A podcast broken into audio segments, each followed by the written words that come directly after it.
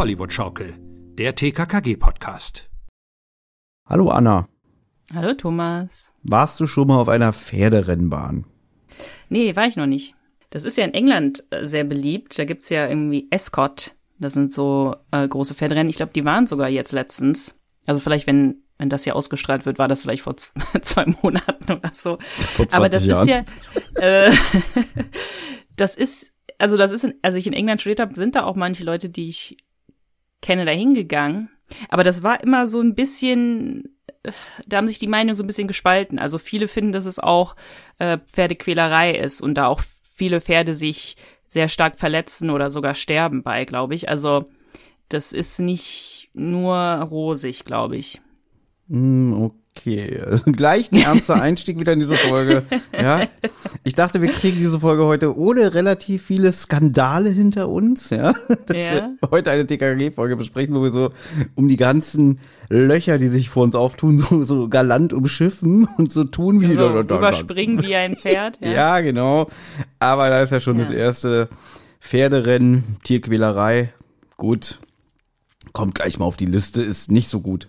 Ich weiß nicht, ich kenne mich damit nicht so gut aus, aber ich glaube, ma- es kann sein, dass wenn man die, wenn man die Pferde halt so pusht, ne, also du, du pusht die ja extrem, dass die schneller, schneller, schneller, schneller, dass sie sich dann da, glaube ich, wirklich mit den Beinen verletzen können, weil die einfach so schnell laufen und dann kann das zu großen Verletzungen führen. Und bei Pferden ist das ja so, wenn die sich irgendwelche Knochen brechen, dann kannst du das nicht reparieren. Also dann werden die eingeschläfert, weil man das nicht irgendwie, du kannst das nicht gipsen oder, oder vielleicht schon, aber das ist, also eine Freundin von mir, deren Freundin ist Tierärztin und die ist spezialisiert auf Zuchtpferde. Ich weiß jetzt nicht, ob für Pferderennen, aber auf jeden Fall, die ist spezialisiert sozusagen darauf, dass sie hilft bei der Züchtung von diesen Rassepferden. Also die hilft dabei irgendwie, das, egal, man muss mal vielleicht nicht ins Detail gehen. Aber auf jeden Fall hat die erzählt, dass sie irgendwie gerufen wurde nachts oder sowas, weil sich das Pferd irgendwie den, das Becken oder die Hüfte oder so gebrochen hat. Weiß jetzt gerade nicht wie. Und es ist halt ein sehr, sehr teures Rasse, Zuchtpferd, wie auch immer, ich kenne mich damit nicht so gut aus, und musste eingeschläfert werden. Also das finde ich schon krass. Ja, das ist ja dieses Klassische, was man kennt, wenn man, also, weiß ich nicht, wahrscheinlich noch so vor 200 Jahren, sobald der Klepper, sage ich jetzt mit Absicht so, vom, äh, weiß ich nicht, vom Bauern ein Bein gebrochen hat, dann hat er halt die Flinte geholt und hat das Pferd erschossen. Ja, ich dachte halt, mittlerweile wäre die Medizin so weit, dass man das nicht machen muss. Aber Ist scheint nicht so zu sein. Ich habe ja gerade ähm, eine Seite schnell aufgemacht, damit wir hier nicht wieder total unwissend rüberkommen und schnell Mhm. das Internet zur Hilfe holen. Ne? Mein Freund sagt mir immer zu mir, man muss nicht alles wissen, man muss nur wissen, wo es steht. Und ich habe hier www.pferde.de offen und hier steht, Da hat sich einer diese Domain sofort geschnappt, als das Internet live ging, was? Mhm. ja. ein Knochenbruch beim Pferd ist eine ernste Verletzung. Jeder Pferdebesitzer fürchtet sich davor. Achso, Achtung, wir müssen ja richtig hier äh, dem Bildungsauftrag nachkommen. Pferdebesitzer, ne? Immer Pferde sagen. Das ist mir bei Bibi und Tina, wir haben, ja- wir haben ja vor kurzem ein bisschen Bibi und Tina mal gehört. Das ist mir aufgefallen, dass die Schauspieler immer sagen, Pferde. Pferde wegen PF. Das Pferd. Pferd. Nicht das Pferd, sondern das Pferd. Gratuliere. Das war genau die richtige Idee, um unsere aufgedrehten Pferdenärrinnen aus dem Stall zu locken. Wie sage ich's denn? Sag ich immer nur das Pferd? Ich glaube, du sagst Pferd, ja. Du sagst auch immer überhören, also deswegen. Auf jeden Fall, jeder Pferdebesitzer fürchtet sich davor, dass sein Vierbeiner so etwas zustößt. Schließlich kann sich ein Pferd überall eine derartige Verletzung zuziehen. Beim Springtraining, beim Laufen lassen oder beim wilden Koppelspiel mit den vierbeinigen Pferdefreunden. Meistens sind die Beine betroffen, aber es sind auch Brüche der Wirbelsäule, des Kiefers und der Rippen möglich. Allerdings bedeutet heute ein Knochenbruch nicht automatisch, dass der Vierbeiner getötet werden muss. In Tierkliniken ist es dank modernster Operationstechniken bei einfachen Brüchen durchaus möglich, das Leben des Vierbeiners zu retten. Ich habe noch irgendwas gelesen mit, äh, sobald irgendwie der Verdacht ist, das Pferd hat sich das Bein gebrochen, darf es um keinen Zentimeter bewegt werden, sofort den Tierarzt verständigen, dass man das dann wahrscheinlich einsackt und in die Klinik bringt. Also jetzt geht hier der Artikel noch sehr, sehr weit, aber wir können ja uns nur mal darauf einigen, man muss nicht sofort die Schrotflinte holen und das äh, Pferd erschießen. Nee, aber da stand ja genau, bei einfachen Brüchen ist es möglich. Aber wenn es jetzt, sage ich mal, ein Beckenbruch oder so ist oder ein Hüftbruch oder wie auch immer, dann ist es wahrscheinlich kein einfacher Bruch mehr, ne? Ja, ich glaube, ich muss da immer an Bibi, äh, Bibi Blocksberg Folge äh, Der Reiterhof Teil 2 denken, weil ich glaube, dass da ähm, Amadeus in, in, in, in ein Erdloch geht beim vollsten Galopp und dann stürzt das Pferd und dann heult halt Tina irgendwie, hoffentlich ist nicht gebrochen, sonst wird er erschossen. Ah, okay. Die Folge kenne ich nicht so gut, weil das ist ja Bibi Blocksberg-Folge, nicht eine offizielle Bibi und Tina. Ich das schon immer höre. Ich höre kein Bibi Blocksberg, ich höre nur Bibi und Tina. Wirklich.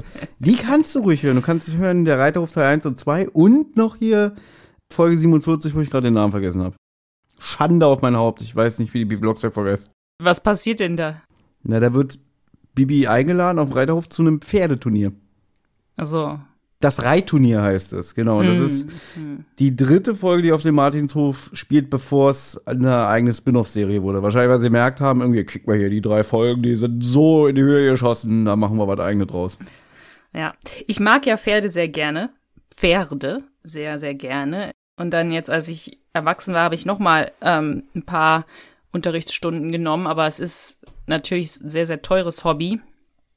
Dann habe ich wieder aufgehört. Aber immer wenn ich Pferde sehe, denke ich, ah, ich muss, muss doch wieder mal äh, Reitstunden nehmen oder ich hätte gerne ein Pferd, so eine kleine Ranch oder so, mit ein paar Pferden und einem Esel und ein paar Ziegen. So viel Geld kannst du gar nicht haben, was du alles haben willst. Ne? Ich sage jetzt mal, weiß ich nicht, hier in den Santa Monica Hills ein Haus mit Blick auf den Pazifik, dann ein schönes Das willst Cot- du. Das willst ja, du doch. Okay, das, das will ich, ja. Du willst Ja. ein Cottage in England haben und jetzt willst du auch noch Ja. eine Ranch. Wo, wo ist die denn in Texas oder was? Nee, die wäre dann hier. Ich hätte auch gerne, ich hätte auch gerne eine Farm in England. Ja, okay, in Arizona kannst du, glaube ich, eine Ranch haben, das stimmt, ja. Ja, hier haben welche. Hier haben welche. Ähm, gar nicht so weit, also ist nicht weit weg hier von der Stadt. Das ist vielleicht, weiß ich nicht, 20 Minuten oder so. Die haben dann da so ein bisschen ähm, Land und dann haben die da auch Pferde und ja, na gut, vielleicht äh, inspiriert mich ja jetzt diese Besprechung, okay, diese Besprechung vielleicht nicht, aber einfach nur, dass es, äh, dass es um Pferde geht, wieder, wieder mit dem Reiten anzufangen.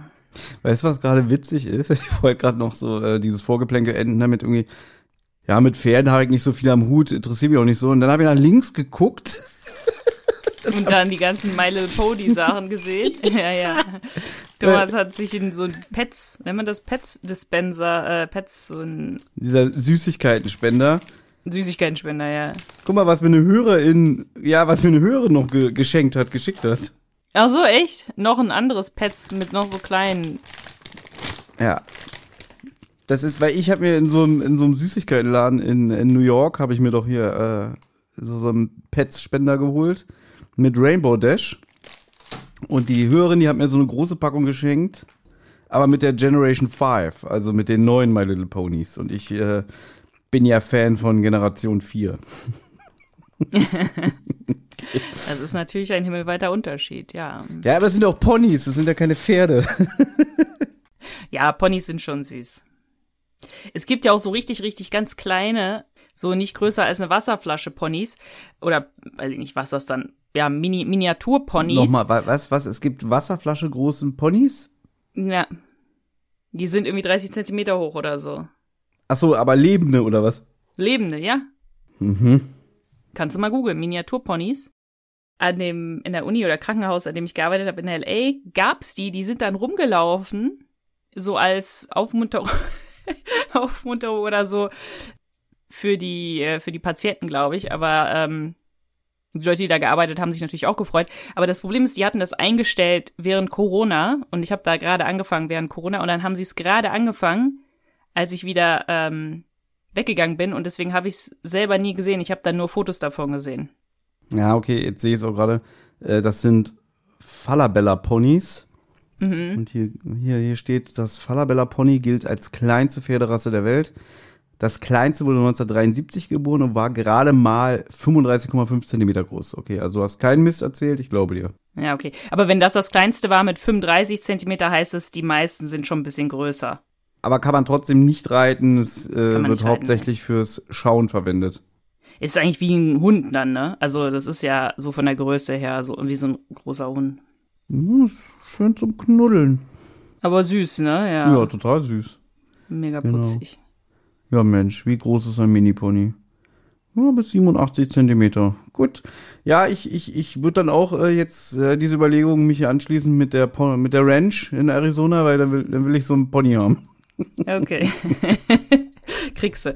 Ja, warum wir so viel jetzt über Pferde gesprochen haben, ich habe schon wieder Pferde, hörst du es? Ich sag Pferde, ne? Das heißt ja Pferde. Ja, Thomas, wir Also, sind ja jetzt hier nicht in einem Bibi und Tina Hörspiel, deswegen du kannst ruhig Pferde sagen. Du sagst ja auch Zähne. Ja, die, die in der nächsten Szene, ja. ja.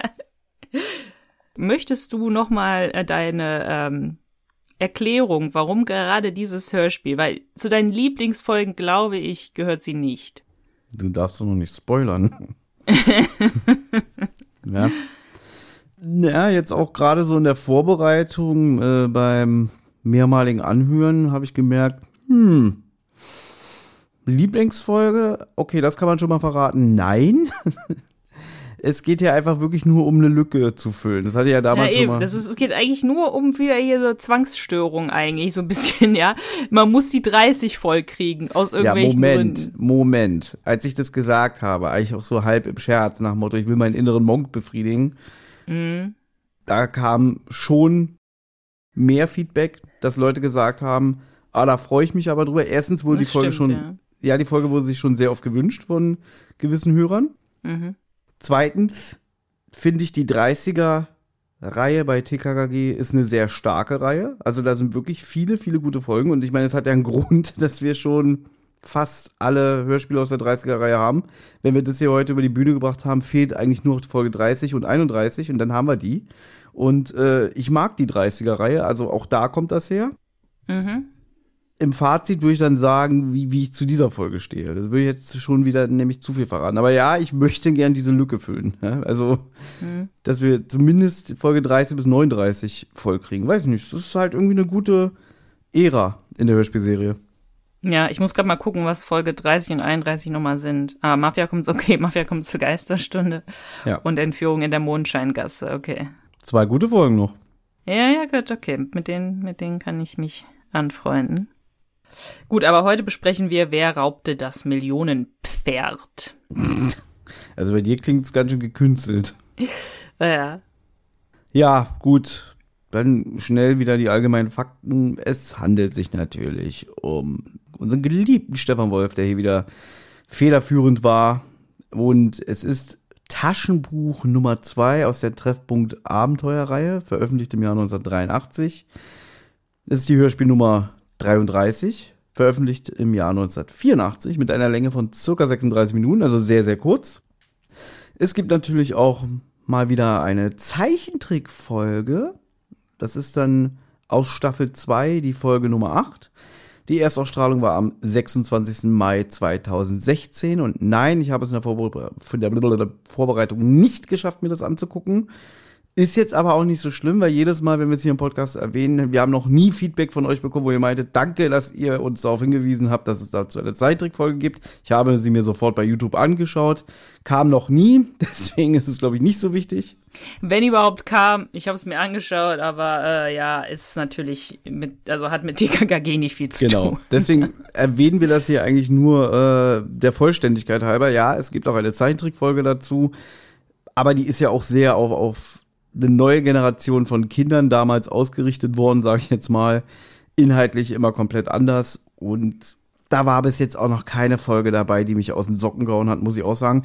Womit ich aber auch nicht wieder sagen will, dass es schlecht ist, aber es spricht mich halt nicht an. Deswegen, wenn es jemand von euch gibt, der die Zeichentrickserie sehr, sehr gut findet oder damals äh, in dem Alter war, äh, noch als Kind die gesehen hat, könnt ihr uns das gerne natürlich mitteilen. Gibt auch noch ein, zwei Besonderheiten zu dieser Folge. Erstens, es ist die letzte Folge, in der wir das Carsten Bohn-Stück No No No in Klammern Wettmix als Titelmelodie hören. Ja, dieses berühmte TKKG. Und es ist die erste Folge, in der Manu Lubowski in den Stimmbruch gekommen ist, was man hier deutlich hört und was sich auch nach meiner Meinung deutlich auf sein Schauspiel auswirkt. Also, das ist immer ganz krass. Ich meine, wir hatten ja jetzt erst die Wilddieb im Teufelsmoor-Folge. Und das ist jetzt hier eine Folge weiter. Und zwischen den beiden Stimmen, die der Manu da hat, liegen ja Welten. Also, ich habe da immer wieder, dass ich denke, äh, das ist doch ein anderer. Wenn man genau hinhört, hört man, es ist Manu Lubowski, aber wirkt wirklich wie ein ganz anderer Sprecher. Das stimmt. Jetzt, wo du sagst, wir hatten mal eine Mail bekommen von einem, ich glaube, sehr jungen Hörer von uns, der, der, der uns eine E-Mail geschrieben hat und gefragt hat, wie oft wurde eigentlich die Stimme von Klößchen ausgetauscht? So drei, vier Mal, oder? Ach, meinte der das damit? Wahrscheinlich, also als er ganz jung war, in den Anfangsfolgen, dann jetzt so, dann vielleicht noch mal ein bisschen später und dann jetzt hört sich der Manu auch ganz anders an als Klößchen damals. Also ich finde, bei ihm ist der Unterschied doch krasser, finde ich, jetzt als bei, bei Sascha Dreger vielleicht. Aber vielleicht ist das nur meine Wahrnehmung. Aber ich glaube sogar, das Problem ist, ich kann mich nicht so gut an Sachen erinnern. Aber ich glaube sogar, dass ich mal dachte, wurde, wurde Klößchen ausgetauscht. Also als ich noch nicht mich mit, also ich keine Podcasts zu Hörspielen gehört habe und ich einfach nur die Folgen gehört habe und ich mich auch überhaupt nicht interessiert habe, wie heißen die eigentlich und so. Also vor, weiß ich nicht, 15 Jahren oder was ja, ich glaube, da habe ich sogar vielleicht auch gedacht, irgendwie, denn, denn der ältere Manu wie jetzt ist vielleicht ein anderer als von damals. Ja, also wenn man genau das hinhört, ich finde, man merkt es schon krass.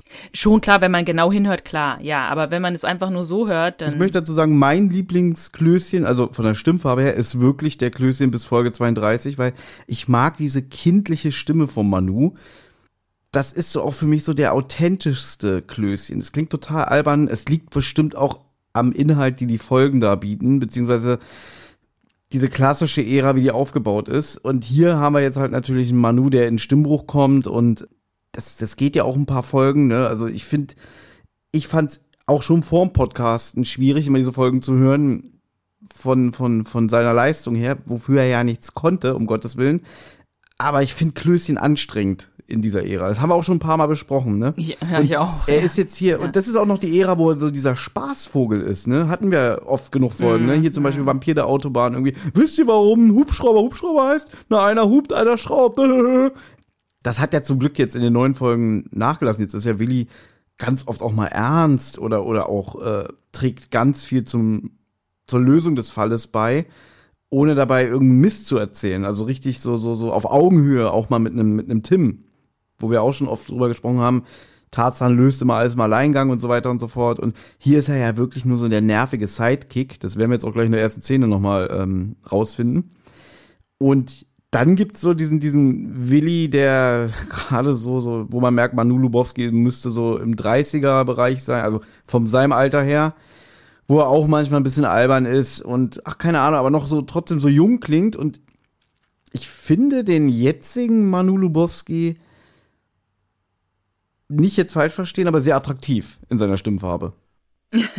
ich auch. Ich auch. Ich, ich mag den, ich mag den jetzigen ähm, Klößchen oder auch Manus Stimme jetzt. Ich finde, die ist hat auch ein bisschen was, also jetzt in dieser Folge ist Klößchen ja auch so aufgedreht und die Stimme ist auch so aufgedreht und ich finde jetzt hat Manu eher so eine ruhige, äh, ich weiß nicht, entspannte oder beruhigende Stimme. Ja, ja. Also ich mag, ich mag die Stimme von Manu jetzt sehr. Ja, und auch natürlich dürfen wir nicht vergessen, über 40 Jahre TKG, das sitzt einfach. Ja, er hat ja selber auch mal in einem, in einem Interview gesagt, ich glaube, es war bei, bei Hard 4, wo er meinte, konsequent öffnet er immer erst das Hörspielmanuskript, ja, wenn er bei Heike Diene hinterm, hinterm äh, Mikrofon Platz nimmt, ja, und, und die kriegen das ja schon mal vorab äh, zugeschickt, dass sie sich schon mal reinlesen können. Und ich glaube, Frau Körting hat auch mal zu ihm gesagt, wie soll ich es dir eigentlich überhaupt noch schicken oder nicht, ne? So weißt du, ja, oder soll ich es dir gleich überreichen? Er sagt, nee, schick mir mal, aber er guckt trotzdem nie rein. Und trotzdem ist er sofort mhm. drin, weißt du? Also das ist ja ein sehr, sehr routinierter Sprecher. Aber die Herangehensweise an so ein Hörspiel ist ja eine komplett andere wahrscheinlich als äh, beim Synchron. Kannst du den Leuten mal erklären, was so der Hauptunterschied eigentlich ist und wie du dich auf so eine auf so eine TKKG-Folge vorbereitest? Gar nicht. Gar nicht? Ich habe die Antwort befürchtet. Also das, äh, das ist auch immer so ein Running Gag eigentlich, dann wenn Heike Diener mich anruft, sagt, ja, ich habe die Manuskripte schon raus. Manu, brauchst du eins? Ich sag, ja, komm, schick eins rüber. Aber ich, ich mach's dann immer demonstrativ am Tisch erst auf, das, das, den, den, den, den, den Umschlag. Finde ich auch immer wieder schön, dass er ja auch sagt, irgendwie, er liebt ja auch diese Rolle. Gibt ja auch Leute, die sagen irgendwie, ja, ich mach das nur wegen dem Geld, ne? ja.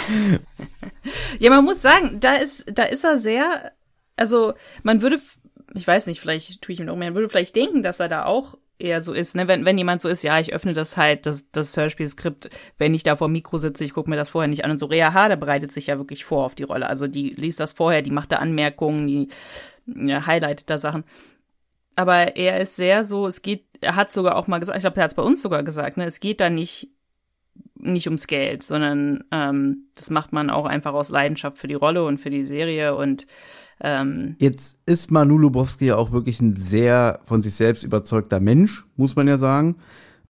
Sehr selbstbewusst, was ja auch eine positive Eigenschaft ist und dass er genau weiß, ja. was er drauf hat, was er kann und äh, er ist ja auch ein sehr ironischer Mensch und alles, ne? Und deswegen. Ja. Also er kann sehr gut über sich selber lachen. Das, das kann er auch. Sagen. Und deswegen passt, ich glaube, da, da haben sich auch wirklich zwei gefunden. Einmal die Rolle vom Klößchen und natürlich ein, ein Mensch wie der Manu Lubowski, der sich da, der wirklich auch, glaube ich, kein Kind von Traurigkeit ist. Das ist auch, also ich finde auch, wenn ich Willi sehe, ich sehe auch irgendwie Manu. Und ich finde auch dasselbe beim Sascha Dräger auch. Und ich muss ganz ehrlich sagen, beim Karl auch Niki Nowotny. Also ich finde die, die sehen auch so aus wie ihre Rollen so ein bisschen. Also es ist da wirklich wie so, passt irgendwie wie äh, Arsch auf Eimer, finde ich, bei, bei den Vieren.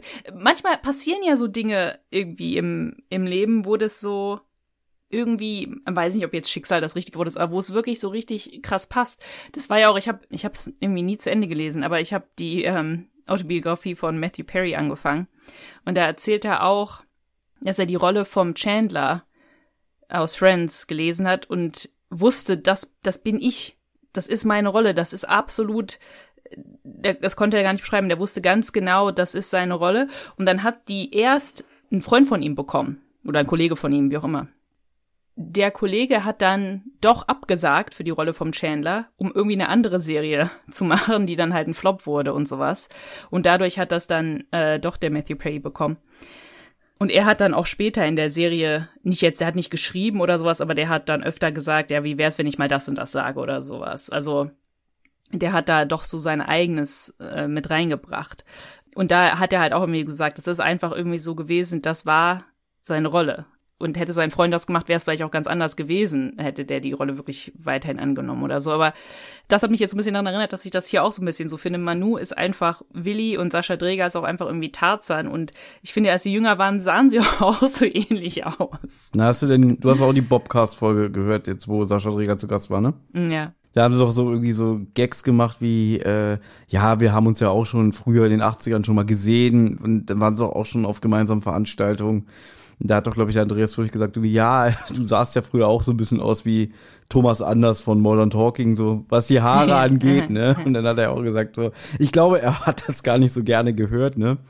Ja, aber der Sascha Dreher macht sich da ja auch gerne über sich selber lustig aus der. Aber der hatte doch, Sascha Dreger hatte doch auch ähm, so dunkle Locken. Ja, aber weiß ich nicht, ist der nicht blond? Jetzt muss ich ganz blöd fragen. Nein, was? Sascha Dreger? Nein, Sascha Dreger hat dunkle Haare, gab dunkle Locken. Gib mal Sascha Dreger jung ein. Ne? Ja, ich finde da fast immer nur Schwarz-Weiß-Fotos. Und ich meine, du weißt, ich, ich schieb's jetzt auf meine Farbenblindheit. Ich habe ja die Europachronik liegen und da taucht er ja auch ab und zu mal auf. Und ja, also der, der hatte mal langes, volles Haar. Der hatte mal langes, volles Haar, ja. Ja, deswegen sage ich auch, also ich glaube, der der, der hatte jetzt auch nicht so die Probleme bei der Damenwahl, würde ich mal behaupten. Glaube ich nicht, nee. ich finde ihn immer noch. Ja, aber jetzt schweifen wir wirklich sehr ab, ja, bevor wir jetzt hier wieder in Lobhudelei nur von den beiden langjährigen TKKG-Sprechern äh, ausbrechen, fangen wir da jetzt mal an. Wie gesagt, genießt noch mal das letzte Mal Gebrülle von der TKKG-Titelmelodie. TKKG!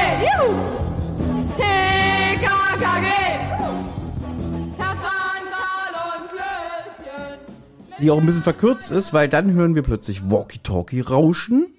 Und es ist der im Stimmbuch sich befindende Manu Lubowski, der halt sowas sagt wie Siam Kater an Mausepfote, hörst du mich, hörst du mich? Gabi ist die besagte Mausepfote und antwortet irgendwie, ja, ich höre dich. Und ähm, ja, man, man probiert gerade Walkie-Talkies aus. Ja, es ist ganz witzig. Ich weiß nicht, ob es im Hörspiel so gesagt wird oder ob man es einfach nicht so gut hören kann wegen dem ganzen Walkie-Talkie-Rauschen. Aber im Buch ist halt auch, ne, du siehst mich nicht, Gabi, aber du hörst mich. Das ist die moderne Technik und so. Äh, das ist ja alles noch, ne, die jungen Leute werden sich nicht dran erinnern. Das ist alles noch vor Handys und vor dem Internet, wo dass man miteinander reden konnte, ohne sich zu sehen, noch was ganz Besonderes war. Ja, klar. Äh, ich denke mir mal, das hier ist natürlich die Folge, die nach unserer letzten Besprechung veröffentlicht wird, ne? nämlich Opfer fliegen erster Klasse. Und ich habe ja damals schon gesagt, Willi geht ja hier richtig auf. Er hat ja von seinem Onkel diese Walkie-Talkies geschenkt bekommen und anscheinend geht dieses Spiel schon über Stunden. Ich glaube, da steht auch im Buch ein bisschen expliziter, mhm. ne, dass der irgendwie, weiß ich nicht, in der U-Bahn, im Park, im Treppenhaus, überall schleppt er seine, seine Gang mit und, und probiert diese Walkie-Talkies aus jetzt sind wir halt schon in der Phase, wo, wo Gabi nochmal irgendwie sagt, irgendwie, ja, können wir jetzt mal langsam aufhören mit diesem Quatschspiel, Ende. Und dann geht sie nochmal auf Empfang, was Tarzan auch bemerkt wird, du gehst jetzt nochmal auf Empfang. Und dann sagt sie ja, reine Freundschaft, Tarzan. Ja. Sie ist sehr nett zu Willi hier in der Folge, muss man sagen. Ach, ne? findest du? Also finde ich gar nicht. Da will ich gleich noch Findest was. du nicht? Nee. Achso, ich fand später schon in der Szene, wo die zusammengeschlagen werden. Ja, da, okay, da wurden sie auch verprügelt. Aber jetzt, jetzt am Anfang finde ich Gabi wieder sehr, sehr Ach so. mhm. eklig. Auf jeden Fall finde ich, man merkt jetzt auch Klößchen an, dass ihn das ein bisschen traurig macht. Weil als sie dann sagt, können wir jetzt aufhören, hört man, ich finde, er klingt dann sehr bedrückt, als er sagt, hier, Sie haben Kater, verstanden. also, dass er schon merkt, okay, jetzt ist vorbei, ne? Hier ist Sie am Kater, verstanden. Komme zurück, Ende. Und dann trifft man sich ja, redet darüber, Willi ist begeistert, aber Gabi möchte jetzt ins Grand Hotel du Parc. Da befindet sich, also das ist ein Luxushotel und man möchte dort eine Eisschokolade trinken. Du hast sie notiert. Ja, Anna hat das Buch gelesen, ich bin nicht zugekommen, obwohl ich mir die Folge gewünscht habe. Dass es ein Buch deutlicher ist, dass sie das einfach entscheidet. Ja, ich will jetzt in dieses feinste Hotel der Stadt. Ich will da eine Schokolade trinken. Ja, sie sagt auch, das habe ich jetzt entschieden, jetzt möchte ich da eine Schokolade, Eisschokolade trinken, weil ich glaube, sie sind gerade in so einer Gegend, wo da vielleicht auch irgendwie Luxusvillen oder so sind und dann sagt sie so, jetzt habe ich mich entschieden, ich möchte jetzt in diesem Luxushotel eine Eisschokolade trinken. Ja, und ich habe mir noch dazu aufgeschrieben, weil die vier machen sich jetzt auf den Weg dahin. Äh, Ich finde, Gabi ist sehr angespannt. Dann als Tarzan sie ja lobt, sie sehe ja heute wieder am besten aus, wir guckt uns mal an, wie wir aussehen, aber sie reißt es raus, sobald wir da stehen, sagen die, ah, herzlich willkommen, kommt rein, ne? Dann erwidert nämlich Karl, ja, Pfote lächelt ja jetzt wie die Frühlingssonne, was sie mit, ach, halt den Mund, Karl, quittiert. Und Willi spricht dann schon wieder von den Walkie-Talkies. Und dann meckert sie an, irgendwie, boah, nervt der heute wieder, ja. Und deswegen, Anna, nochmal der Hinweis, so viel zur reinen Freundschaft, Tarzan. Na gut, okay, du hast recht, in der Szene, ja. Ja, den Satz hätte sie wirklich klemmen können. Hm. Gut, aber jetzt sind sie beim Café und setzen sich hin und der Kellner sagt dann, ihr könnt hier leider nicht sitzen bleiben, weil ein Emir den roten Salon gemietet hat. Und zwar ist das der Schacher Ben Öli. Ich weiß nicht, ob er was zu dem Namen sagen soll. Ich finde, die Folge liest sich eigentlich wie so eine Karikatur oder wie so ein äh, Sketch, äh, wo man sich halt über reiche Ölscheichs äh, lustig macht. Aber der Mann hat viele Rennpferde und TKKG sagen dann, okay, wir gehen in den Nebenraum. Und man muss sagen, Karl kennt sich sehr gut über ihn aus. Er soll sehr, sehr geizig sein, aber stinkreich. Ja, gut, du sprichst es gerade wieder an. Das ist ja genau wieder der Punkt, was Stefan Wolf gemacht hat, dass er oft immer so eine Sachen persifliert hat oder sehr überspitzt dargestellt hat. Das ist ja, da stolpern ja wir immer wieder drüber, ne? Und das ist ja auch Sachen, was äh, TKKG immer wieder eine Angriffsfläche bietet, zu sagen irgendwie, ja, das ist aber ja schön stereotypisch äh, und verletzend, was da gesagt wird. Was ja auch oft leider nicht von der Hand zu weisen ist. Und das ist ja hier ein Wortspiel mit Schacher Ben Öli, ne? Also schön Ja. Öl, Schachern, hahaha, haben wir gelacht, ne? Ist mir als Kind jetzt aber auch nicht negativ aufgefallen. Also ich habe jetzt da nicht irgendwie gedacht so, hä, Schacher Ben Öli, verstehe nicht. Aber dazu muss ich auch sagen, als Kind wusste ich überhaupt nichts über Ja, über irgendwelche Ölscheiß und auch heute ist mein Wissen da immer noch sehr, sehr rudimentär, würde ich jetzt mal sagen. Ja, ich finde, die Folge unter dem Aspekt ein bisschen schwierig. Ich, Im Buch noch mehr werden ein paar äh, Sachen auch gesagt, die vielleicht auch grenzwertig sind, aber Die sind sehr grenzwertig. Ich meine, Ja. also man kann es jetzt, um das mal, mal zu beschleunigen, natürlich gehen TKKG jetzt auch in den Nebenraum und ich muss auch sagen, dass ich den Kellner sehr freundlich fand. Jedes Mal, wenn ich die Folge höre, vergesse ich das immer.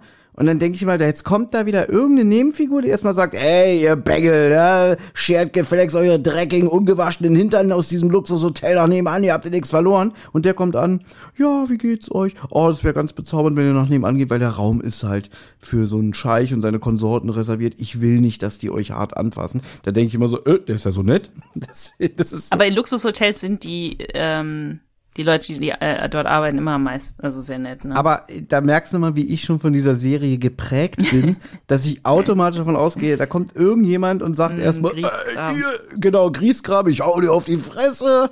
Und, und Tarzan drückt dann irgendwann auch so, so, so einen schönen Spruch zurück, ne? Es eskaliert die Situation. Aber hier, der ist total nett. Vielleicht liegt es daran, dass er von Helmut, A Helmut Ahner gesprochen wird, ich weiß es nicht. Aber also, ich vergesse es immer wieder. Ich denke so, äh, der ist ja so nett. das bin ich nicht gewohnt. Genau. Und dann geht man halt nach nebenan. Du hast schon gesagt, Karl kennt sich sehr gut aus. Dann kommt, mh, ja, das, das ja zur Sprache, dass der Scheich sich sehr für Rennpferde interessiert, ne? Und man spekuliert über Ringo.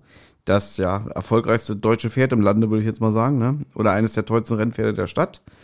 Und wir haben mal wieder einen wunderbaren Doppelnamen, nämlich dieses Pferd gehört äh, dem Grafen Adalbert von Pleich-Wonningen. Ja, der Name, der hört sich für mich schon ein bisschen so an wie aus äh, Bibi und Tina, so ein Freund vom Graf äh, Falco von. Falkenstein. Der Ne? klingt nicht ganz so abstrus und abgedroschen wie so andere Doppelnamen. Den, der, der geht noch durch. Also der klingt noch Genau. realistisch, ja. Ja. Adalbert ist auf jeden Fall ein Name von irgendeinem Kollegen vom Grafen oder im Cousin vom Alex oder sowas. Also Mhm. Adalbert scheint tatsächlich so ein sehr gräflicher Name zu sein. Wie heißt denn? Ach so, Falco heißt er, ne? Falco von Falkenstein. Falco.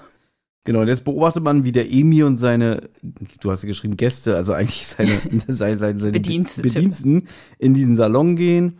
Und jetzt offenbart Willi, Mensch, jetzt können wir gleich mithören, worüber die reden, denn der hat nämlich eins seiner Walkie-Talkies auf Empfang oder auf Senden, Entschuldigung, auf Senden gestellt und unter dem Tisch versteckt. Und was Tarzan nur mit Du Spitzel kommentierst. Und ich möchte noch mal an letzte Folge erinnern, ne, hier im Freibad, ne, nach dem Motto, ja, ich belausche gerade Gabi und ihre Freundin, das ist doch jetzt normal, oder? Und hier, Na gut, Tim hat jetzt von Willi gelernt, ne? Nach mehreren Folgen hat er jetzt gelernt, oh, Willi hatte da vielleicht eine gute Idee mit den Talkies, das können wir ja jetzt, kann ich das für mich nutzen. Also Tarzan Mhm. lernt anscheinend auch von seinen Freunden dazu. Doppelmoral, ja. und wenn ich jetzt hier sehe, so, so das, die, allein was im Buch steht hier, wie, das- wie das wieder übertrieben dargestellt wird, ne? Der grauhaarige Kellner verschwand im roten Salon. Sieben Mokka mit viel Zucker, bestellte jemand. Sehr wohl. Aber schnell. Ja, gut. Später, ähm, also das meine ich halt, wie, wie halt auch diese Kultur dargestellt wird. Da ähm, ist es nicht so lecker oder sowas, dieser K Kaffee halt. Und dann denkt der, ähm, der Scheich, naja, schade, dass man hier das Personal nicht auspeitschen kann. Ja, auch das sind wieder Klischees, die hier wieder ausgebreitet werden. Und ich habe immer das Gefühl, der Wolf wusste das selber nicht. Der hat wahrscheinlich auch irgendeinen scheiß Drecksfilm im Fernsehen gesehen und dachte irgendwie, ja, daraus nehme ich jetzt die übelsten Klischees und breite die, äh, verbreite die in meinem in meiner Jugendbuchserie. Ich habe keine Ahnung. Ich bin es auch ein bisschen leid, darüber immer zu, zu spekulieren. Ja, also wie gesagt, viele Klischees, ne? Also sie verstehen ja auch nichts, weil es wird ja nur Arabisch am Tisch geredet, was klar ist, wenn die unter sich sind, warum sollen sie das nicht tun? Ist eigentlich sogar mal ganz gut, ne? Weil in anderen Folgen könnte ich mir vorstellen, dass die einfach miteinander Deutsch reden mit einem starken Akzent. Und hier finde ich auch wieder das Stereotypen-Denken von Tarzan so gut. Vielleicht liest einer die neuen Ölpreise vor. Genau, weil Scheiß auf den ganzen Tag nur über Ölpreise reden, nichts anderes, ja. Nicht mal irgendwie so, oh, ich habe mir von den Ellenbogen hier im Badezimmer angestoßen, tut richtig weh, keine Ahnung, ne? Finde ich aber eigentlich ganz witzig. Ja. Und dann tritt er auf den Plan, nämlich der Beppo. Und das ist eigentlich, die Szene jetzt mit Beppo ist, glaube ich, eigentlich der Grund, warum du diese Folge besprechen willst. Richtig. Wegen einem Satz. Wegen, die, na, wegen dieser Szene. Einfach, genau. Okay, ich dampfe es richtig und du hast recht. Eigentlich, das ist der einzige Grund, warum ich mit dir über diese Folge sprechen möchte, was jetzt passiert. Es kommt ein Mann herein, der in den Salon geht Und ich würde erstmal nur mal beschreiben, beziehungsweise wie er im Buch beschrieben wird, das vorlesen. In diesem Moment tauchte der Typ auf. Tim sah ihn, als er durch die Drehtür wirbelte, die Lobby durchquerte und dann hereinstürmte. Er war sehenswert. Seine Höhe belief sich auf höchstens 158 Zentimeter mit Schuhen. Er trug eine spinatgrüne Hose, gelbe Schuhe, ein gelb-grün kariertes Sakko und eine Sonnenbrille vor dem Affengesicht. In der Tat, das Gesicht erinnerte an einen übel gelaunten Affen. Vielleicht leidet er seelisch, dachte Tarzan, weil man ihm dauernd Bananen schenkt. Also auch wieder sehr grenzwertig, ja. Also das wirklich, ist tatsächlich, ne? ja. Auf schnellen O-Beinen hastete er an den Tischen vorbei zum roten Salon. Dort verharrte er kurz, um sich den Scheitel zu glätten, die Brille zu verstauen und Manschetten, Spinatgrüne, unter den Sakkoärmeln hervorzuzerren. Er klopfte, trat ein und schloss die Tür hinter sich. Und kann man ja mal abkürzen, der kommt jetzt im Buch eigentlich relativ, ich sag mal, zurückhaltend, schüchtern, unselbstbewusst rüber, wie ich finde. Also so wie er hier jetzt auch mit dem redet, irgendwie, äh, ich wollte, ich wollte Ihnen ein Ge Geschäft vorschlagen. Man sieht auch hier so ein Bild, wie er so schwitzt dabei, wenn er mit dem einen redet. Und dann hört man sich jetzt das Hörspiel an. Dann kommt er da rein und dann sagt einer der Bediensteten, der Scheiß sprechen kein Deutsch. Sie können reden mit mir. Wer sind Sie? Mein Name ist Beppo. Einfach nur Beppo. ja. Anna, die Frage hast du ihn erkannt? Na, Der redet ja durch die Talkies. Okay, das ist jetzt eine Ausrede. ja. Ich gebe dir Ja. einen Tipp, King of Queens. Ach so, das ist der, den Olli immer Ecker Dux. Es ist schon, es ist mal wieder Eckart Dux. Und Eckart Dux spricht dem Beppo einfach so ganz cool. Mein Name ist Hm. Beppo. Ich habe ein Geschäft vorzuschlagen.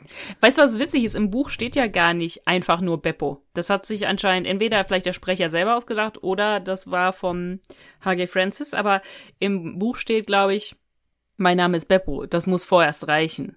Oder sowas. Also, der sagt nicht Ich bin mir ziemlich sicher, das ist H.G. Francis gewesen, weil er ja auch einen speziellen Humor hatte, weil auch der Spruch, der jetzt kommt, stammt der nicht aus dem Buch, nicht vom Wolf, denn als er sich vorstellt mit, ich bin Beppo, einfach nur Beppo, hört man Karl, wie er sagt, Beppo, wie kann man nur Beppo heißen?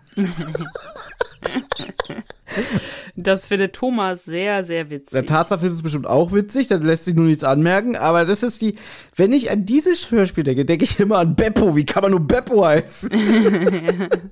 Ich meine, es ist witzig, vielleicht weißt du, was ich denke? Wahrscheinlich war das H.G. Francis Gedanke, als er das Buch gelesen hat. Genau.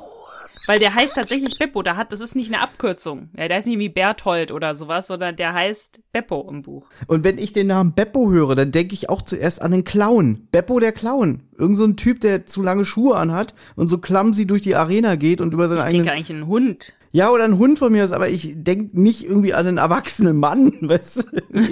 ne? Ich denke einfach an irgendeine so eine arme Hans Wurst, äh, keine Ahnung. Und deswegen hat wahrscheinlich der HG Francis wirklich gedacht, Beppo, sag mal, was ist das denn, ne? Und das ist wirklich von allen Sätzen, die Karl in TKKG von sich gibt, wirklich jetzt auf die ganzen über 220 Folgen, ist das meine Lieblingsline aus Karls Mund. Beppo, wie kann man nur Beppo heißen? Weil er sich auch wirklich aufregt. Ja? Also der ist da wirklich sehr so, was soll denn das? Und ich muss auch immer wieder lachen. So, so dieses Entrüstete, dieses, so als wäre das ein Skandal. Ja? Oder als könne er was dafür, ne? Ja. Und eigentlich haben wir jetzt schon über das Beste schon, wir können eigentlich aufhören, Anna. Also über den Rest brauchen wir nicht reden. Ja, weil jetzt wird's irgendwie ein bisschen, ich weiß nicht, ob du mir da, äh, also ich finde, dass der Hörspiel ist da und das Buch auch ist da nicht so ganz klar, macht nicht so viel Sinn. Weil Beppo schlägt vor, ich kann euch dir Ringo beschaffen für einen guten Preis. Er sagt halt irgendwie, ja, wenn ich das wirklich, wenn ich den kaufen will, dann ist es zwei Millionen. Aber dann sagt er mir, ja, der Scheich will aber nicht verkaufen. Aber dann später wird wieder gesagt, naja, für zwei Millionen könnte er es auch legal kaufen. Also ich, ich finde, da ist irgendwie ein bisschen kleine, kleiner, kleines Logikloch mit dem ganzen, na, für zwei Millionen könnte er es kaufen. Nee, er will es ja gar nicht verkaufen. Äh, äh, keine Ahnung. Ich würde mal wieder Jörg zitieren kurz von hörspielrequest.de. Ja, gerne. Kann man gleich vorwegnehmen, der findet die Folge sehr gut, der gibt ihr 81 Prozent. Ah, okay. Er schreibt, bei Millionenpferd frage ich mich immer wieder, wieso sich der Scheich auf Beppo einlässt, beziehungsweise ihn überhaupt anhört, wenn er sich mit dem Grafen offenbar längst geeinigt hat. Oder hat er das nicht und es ergibt sich erst im Laufe der Zeit, dass Beppos Angebot weniger gut, schrägstrich praktikabel ist, als jenes vom Grafen. Ich finde, dies hätte man noch zwischenzeitlich herausstellen sollen, denn weil dieser Aspekt unklar ist, ergibt die Beppo-Szene einfach keinen großen Sinn. Somit kommt TKKG zwar erst auf die Spur des Ganzen, in Klammern Walkie-Talkie-Lauschaktion, als Beppo sein Angebot macht, aber es fehlt der Hinweis, wieso man auf Beppos Dienste verzichtet. Ich weiß nicht, ob du das damit meintest, dieses Logikloch. Ich finde, später ist auch noch ein Logikloch, wenn der Graf halt den Deal machen will mit dem Scheich. Aber da kommen wir vielleicht dazu. Ich finde, hier ist es so ein bisschen, äh, ich fände es logisch, wenn gesagt würde, Ringo ist offiziell auf dem Markt, für zwei Millionen kann man ihn kaufen. Aber Beppo kommt vorbei und sagt, aber der, äh, der Scheich hat keinen Deal mit dem, mit dem Grafen. Der weiß einfach nur, okay, man könnte ihn kaufen für zwei Millionen, aber man weiß, der Scheich ist sehr, sehr geizig. Also der möchte keinen Cent umsonst ausgeben. Und deswegen kommt Beppo vorbei und sagt, hey, wir können dir einen Deal anbieten. Wir wissen, es ist zwei Millionen auf dem Markt, aber zwei Millionen wirst du eh nicht ausgeben. Also hier, du kannst nur, also es wird ja auch gar nicht gesagt, für wie viel, aber du kannst nur eine Million ausgeben und ähm, ich besorg dir ich besorge dir das Pferd. Aber sie widersprechen sich später, weil dann sagt irgendwer, naja gut, es muss ja schon, weil irgendwie sagt der Scheich durch seinen Übersetzer, es muss schon ein guter Deal sein, weil sonst könnte ich ja direkt beim Scheich kaufen. Und dann sagt Beppo, der Scheich würde nie verkaufen. Das ist für mich das Logikloch. Es wirkt auch so irgendwie so, so willkürlich, weil TKG vermuten ja am Anfang, ja, der Scheich soll sich ja für Rende, äh, für Rende, für Rennpferde interessieren. Vielleicht ist er an Ringo auch interessiert. Das wird gemutmaßt. Demnach, sonst würde Karl ja sagen, ich habe in der Zeitung gelesen, der Scheich ist in der Stadt.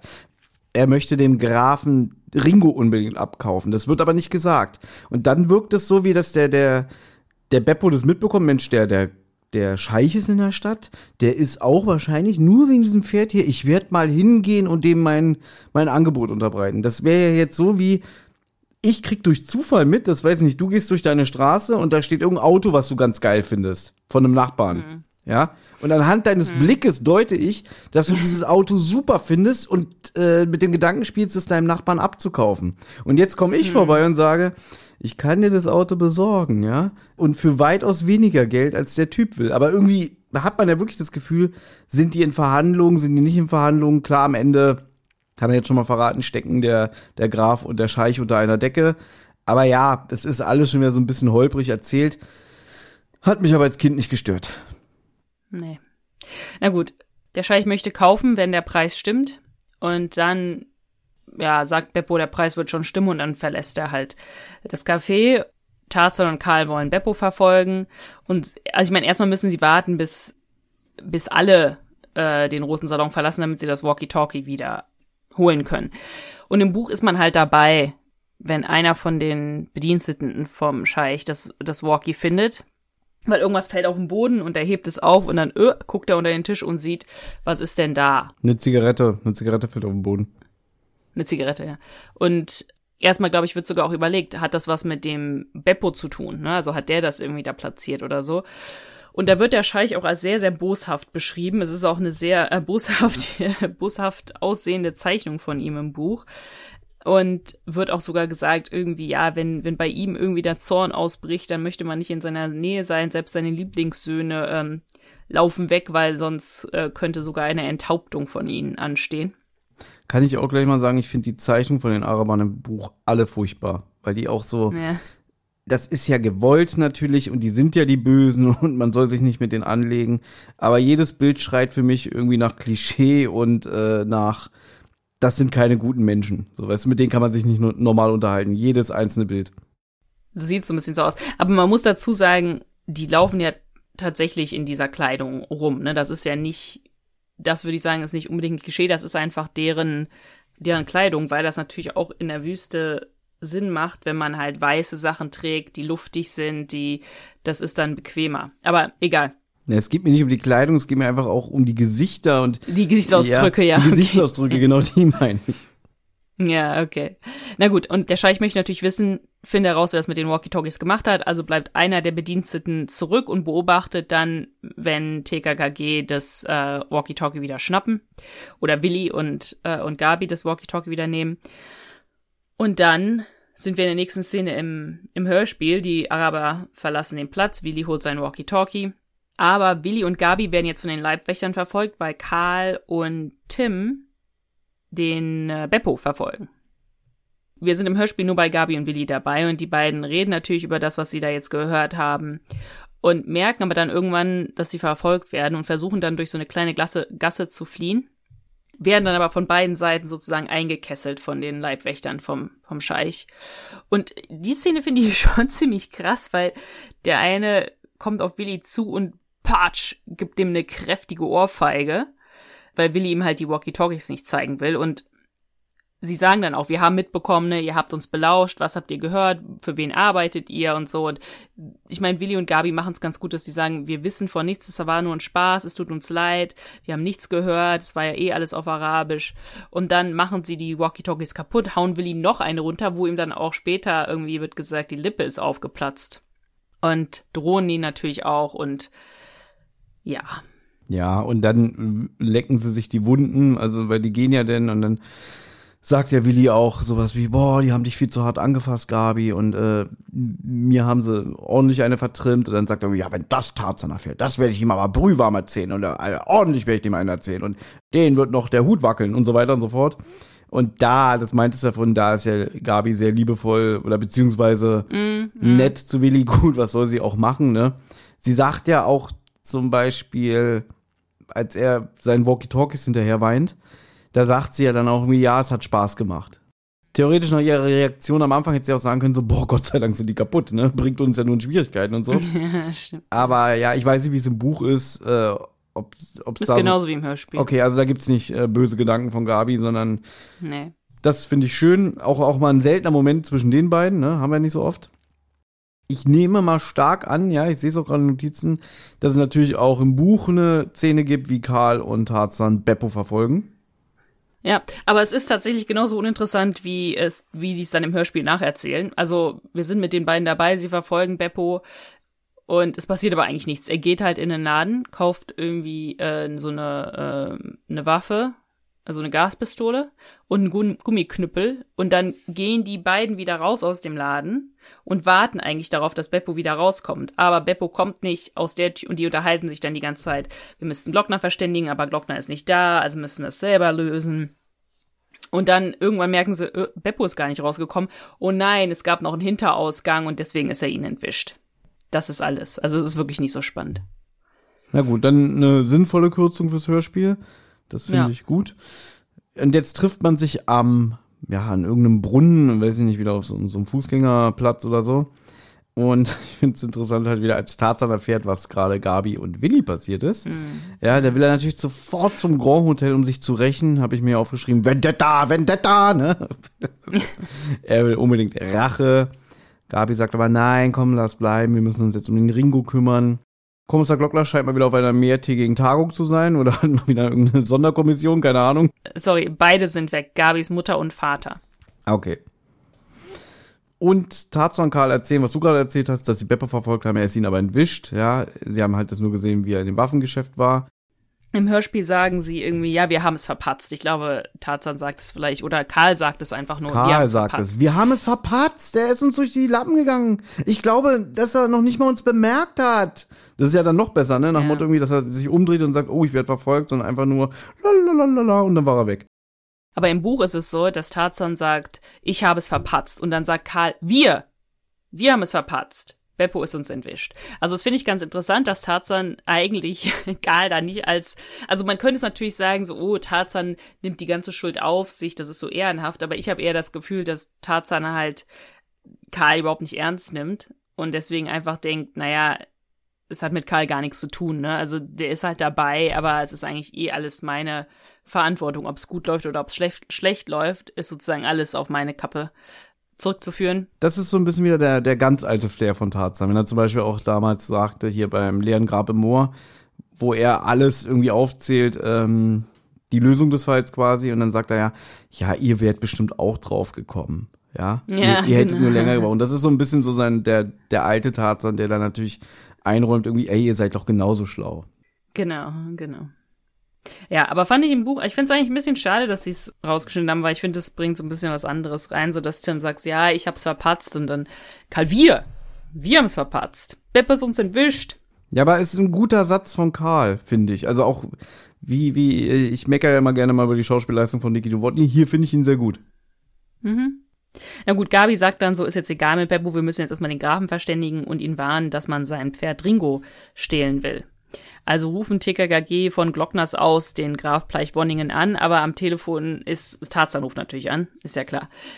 Er erzählt dann der Frau am Telefon, man weiß nicht, wer es ist, ob seine Sekretärin, Verwalterin, Lebensgefährtin. Später kommt noch ein witziger Spruch von, von Tarzan dazu im, im Buch, aber da komme ich dann später dazu. Er fragt, natürlich kann ich mit dem Grafen sprechen, die Frau sagt nein, worum geht's? Und dann sagt Tarzan halt, Beppo soll gestohlen werden und die Frau sagt, ach, solche Drohungen kriegen wir 20 Mal in der Woche und äh, da passiert eh nie was und man hat schon so oft versucht, Ringo zu stehlen, aber er ist so gut gesichert und da kann nichts passieren. Tim ist sehr genervt von der Frau, bezeichnet sie mehrere Mal als Zicke. Sie erzählt ihm aber netterweise, dass man Ringo heute auf einer Rennbahn erleben kann, bei einem Rennen, einem Pferderennen, und da wollen dann TKKG jetzt sofort dorthin, um dann dort vielleicht mit dem Grafen sprechen zu können da finde ich ihn mit dem, dass er nur sagt Zicke, das finde ich sogar noch sehr reduziert. Also da haben wir schon andere Sachen gehört. Na, aber ich finde, eigentlich muss man doch denken, ist doch eine normale Reaktion von einer erwachsenen Frau gegenüber einem kleinen Jungen, der sagt, ja, hier, ihr Pferd wird geklaut und das ist einer der teuersten Rennpferde der Welt und der Graf ist reich, der wird ja wohl Security haben. Aber ist egal, ja. Ja, natürlich auf der anderen Seite, wenn sie, wenn das jetzt stimmt, dass sie schon oft gehört hat, irgendwie, und wir klauen ihr Pferd, wir klauen ihr Pferd, ne? Und nie, ja. nie ist was passiert, ne? Ja, es ja. ist so wie nach Feierabend stehe ich vor der Tankstelle und ich weiß, wann du Feierabend hast, nie einer gekommen. Ein schöner Insider. Wenn ihr wissen wollt, worum es geht, müsst ihr Rotz und Wasser Tankstelle hören. Ich wollte jetzt gar keine Werbung machen, ja. Deswegen. Ja, ja, ja, ja. Schön ist auch wieder dieses Wortspiel vom Wolf. Ja, dabei, äh, die Rennbahn ist ja in Dörpiheim. Ich habe nachgeschlagen im Buch, es schreibt sich D-Ö-R-P Heim. Aber wegen Derby, ne, hahaha, ja. ha, lustig. Ein Randbezirk in der Millionenstadt. Genau. Im Buch sind wir erst noch mal beim Beppo, der zu seinem Boss geht oder seinem Auftraggeber, Kumpel, wie auch immer. Beppo ist ein, ein Jockey und sein Boss oder ähm, Komplize ist ein alter Jockey-Trainer, der aber gefeuert worden ist, weil er ganz schlimme Sachen gemacht hat und zwar tatsächlich unangenehme Sachen wie Tiere misshandelt und angeblich Jockeys ausgepeitscht. Also äh, also ist, irgendwie hatte der hatte der Wolf sein mit dem Auspeitschen hatte gedacht, ach komm hier, der, der Pferdetrainer kann auch mal ähm, kann auch mal jemanden auspeitschen. Ja, oder er war damals live bei Klaus Kinski. Und wenn ihm einer widersprochen hat, dann hat er versucht, ihn zu überzeugen, hat nicht gesagt, halt deine Schnauze. Nein, er hat nicht gesagt, halt die Schnauze. Er hat eine Peitsche genommen und hat ihm in die Fresse gehauen. Das hat er gemacht. Das, das, das, das auch. verstehst du nicht. Äh, die Leute, die es verstehen, die werden, die werden sagen, guter Gag, Thomas. ja, gut. Auf jeden Fall reden sie jetzt darüber, was deren, was deren Plan ist, mehr oder weniger. Und zwar, es ist eigentlich ein Gangster-Dialog, bei dem man halt alles erfährt, was später passiert. Ähm, also ich denke mal, es ist eigentlich ganz gut, dass es, dass rausgeschnitten worden ist und zwar wird halt gesagt, okay, wir kidnappen Ringo und dann bringen wir ihn zu diesem ehemaligen Bauernhof und dann geben wir ihm später halt den Käufer. Es wird nie gesagt, dass der Käufer der Scheich ist, aber es ist ja eigentlich, eigentlich klar. Der, der Detlef ist natürlich ein sehr, sehr unangenehmer Mann, der hat auch ein Affengesicht und Beppo nennt ihn dauernd Affengesicht. Das sagt er, das sagt er ihm ins Gesicht oder denkt er nur das? Nee, sagt er dem ins Gesicht. Okay. Und der peitscht den dann nicht dafür aus? Nee, der sagt, ich möchte nicht so genannt werden und dann äh, sagt er halt irgendwann, na gut, ich, warte, ich lese es dir mal vor, weil wir haben ja noch gar nicht aus dem Buch vorgelesen, das denke ich mal.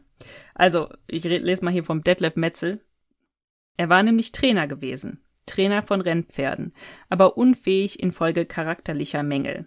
Aus jedem Job flog er raus. Mal wegen Trunksucht, mal weil er die anvertrauten Tiere misshandelte, mal weil er einen Jockey mit der Peitsche verdroschen hatte. Metzel ließ sich auf die Couch fallen, warf Beppo eine Bierflasche zu und nahm einen Schluck aus seiner. Nun, dein Affengesicht grinst, als hättest du Rothschilds Brief Brieftasche gefunden. Es hat geklappt? Sag nicht Affengesicht zu mir. Du weißt, dass ich das nicht mag. Ich mag auch vieles nicht, muss es mir aber immer wieder anhören. Dein Gesicht hast du nun mal. Ach so, nee, sorry. Jetzt, jetzt, jetzt für den Shooter. Ich will nicht, dass mich irgendwer Affengesicht nennt. Ich bin Beppo Beinhardt, klar. Also der Detlef nennt den Beppo Affengesicht. Sehr schön, Anna. Das heißt, gerade wieder fünf Minuten meines Lebens verloren, weil du einfach verwechselt hast, dass der, der Auspeitscher hier ihn Affengesicht nennt. Genau, genau. Ja, das ist natürlich wieder äh, mal so ein Stilmittel. Der Wolf hat sich hingesetzt und dachte, okay, wie kann ich den Kids, die meine Bücher lesen, am drastischsten klar machen, dass der Typ Ja. gefährlich ist, ist indem er einfach äh, seine eigenen Männer unter Trunksucht äh, beziehungsweise Alkoholeinfluss auspeitscht. Und da weißt du Mhm. natürlich als zehnjähriger Bub oder als zehnjähriges Madel, uh, das ist kein guter Mann. Ja. Na gut, dann gehen wir doch in die nächste Szene im Hörspiel. Wir kommen jetzt langsam zu einer schönen Sache mal wieder, denn gleich darf Tarzan mal ein bisschen wieder ausrasten. Also sie begeben sich nach Derbyheim. Es ist der Tag des Wettrennens. Und TKKG wird auch äh, vom Erzähler gesagt, äh, gehen sehr dreist vor, um sich ganz, ganz tolle Plätze an der Ziellinie zu ergattern. Schade, dass das nicht so vertont wurde. Irgendwie so, ey Junge, was, was soll denn das? Und so, ne? Wäre wieder schön gewesen. Ja. So gehen sie wahrscheinlich einfach nur durch die Menge. Jetzt entschließt sich Willi dazu. Er möchte beim Pferderennen wetten und Karl soll ihm dabei helfen. Was ich persönlich interessant finde, da ich der Meinung bin, Pferdewetten gelten als Glücksspiel und in Deutschland darf man Ja. erst ab 18 Jahren an Glücksspielen teilnehmen. Deswegen wundere ich mich, dass das so ohne Probleme geht. Also er schafft es ja, er kommt ja dann mit so einem Wettschein wieder. Äh, ich weiß nicht, ob das im Buch auch so reibungslos ist oder thematisiert wird. Nee, auch genauso reibungslos. Also ich weiß nicht, ob es halt damals auch erst ab 18 war. Oder ob es damals, aber ich könnte mir vorstellen, es war schon immer ab 18. Ich wollte gerade sagen, ich glaube, früher war es bestimmt noch strenger. Meinst du? Vielleicht war es da sogar erst ab 21 oder so bis zu einem bestimmten Jahr. Das weiß ich jetzt nicht, aber hier habe ich so gedacht, so Moment mal, der will auf Pferderennen, ret- Pferderennen wetten, auch schwer, schwere Worte. Da bin ich jetzt so drüber gestolpert, dass ich denke, hey, das geht ja, doch das gar fand nicht. ich auch merkwürdig, ja. Aber eigentlich ist auch Karl hier wieder schön, ne, weil, weil Willi sagt, wenn du mir hilfst, beteilige ich dich mit 25 Prozent und Karl sagt so 40 Prozent. Ja. Ansonsten weiß ich nicht, wie ich es dir erklären soll. genau. Ja. Ja, im Buch wird halt später gesagt, dass Willi 9 Mark 50 gesetzt hat auf Ringo. Das Und ist ein Skandal, weil im Hörspiel sagt er 9 Mark. Äh, wirklich hier. ja, sagt er im Hörspiel 9 Mark? Ja, Ach so, habe ich nicht mitbekommen. Naja, man weiß auch nicht, wie viel er gewonnen hat, ne, weil er halt auf Ringo gesetzt hat und Ringo dann gewinnt. Dann kriegt man natürlich nicht mehr so viel, weil alle haben auf Ringo gesetzt, aber äh, sein Gewinn ist sehr, sehr minimal. Ja, die Quote ist ja dann natürlich nicht so hoch, wie als wenn ein Außenseiter gewinnt, auf den keiner wettet, ja. Hier finde ich Gabi so ein bisschen doof im Schauspiel, während sich Karl und Willi entfernt, sagt sie, ja, die, die, diese Ganoven oder ich weiß nicht, was sie sagt. Dieses ne? Lumpenpack. Genau, und Tarzan denkt, sie meint äh, Willi und, und Klößchen. Das ist im Buch auch nicht so, ne?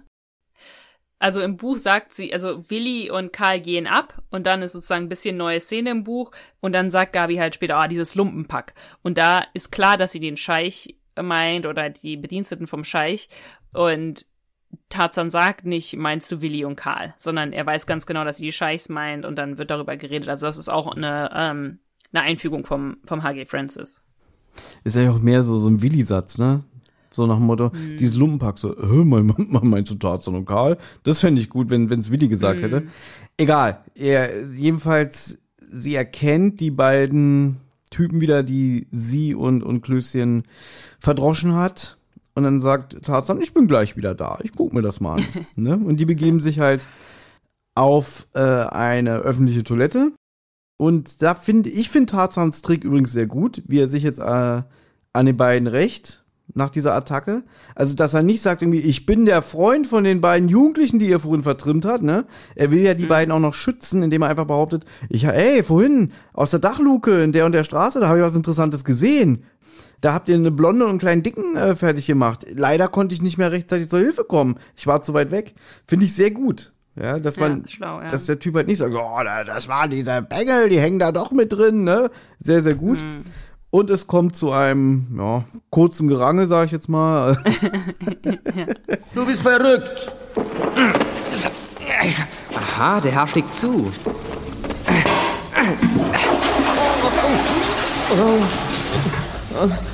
Was wollen Sie mit dem Kopf in der Toilette? Nicht doch.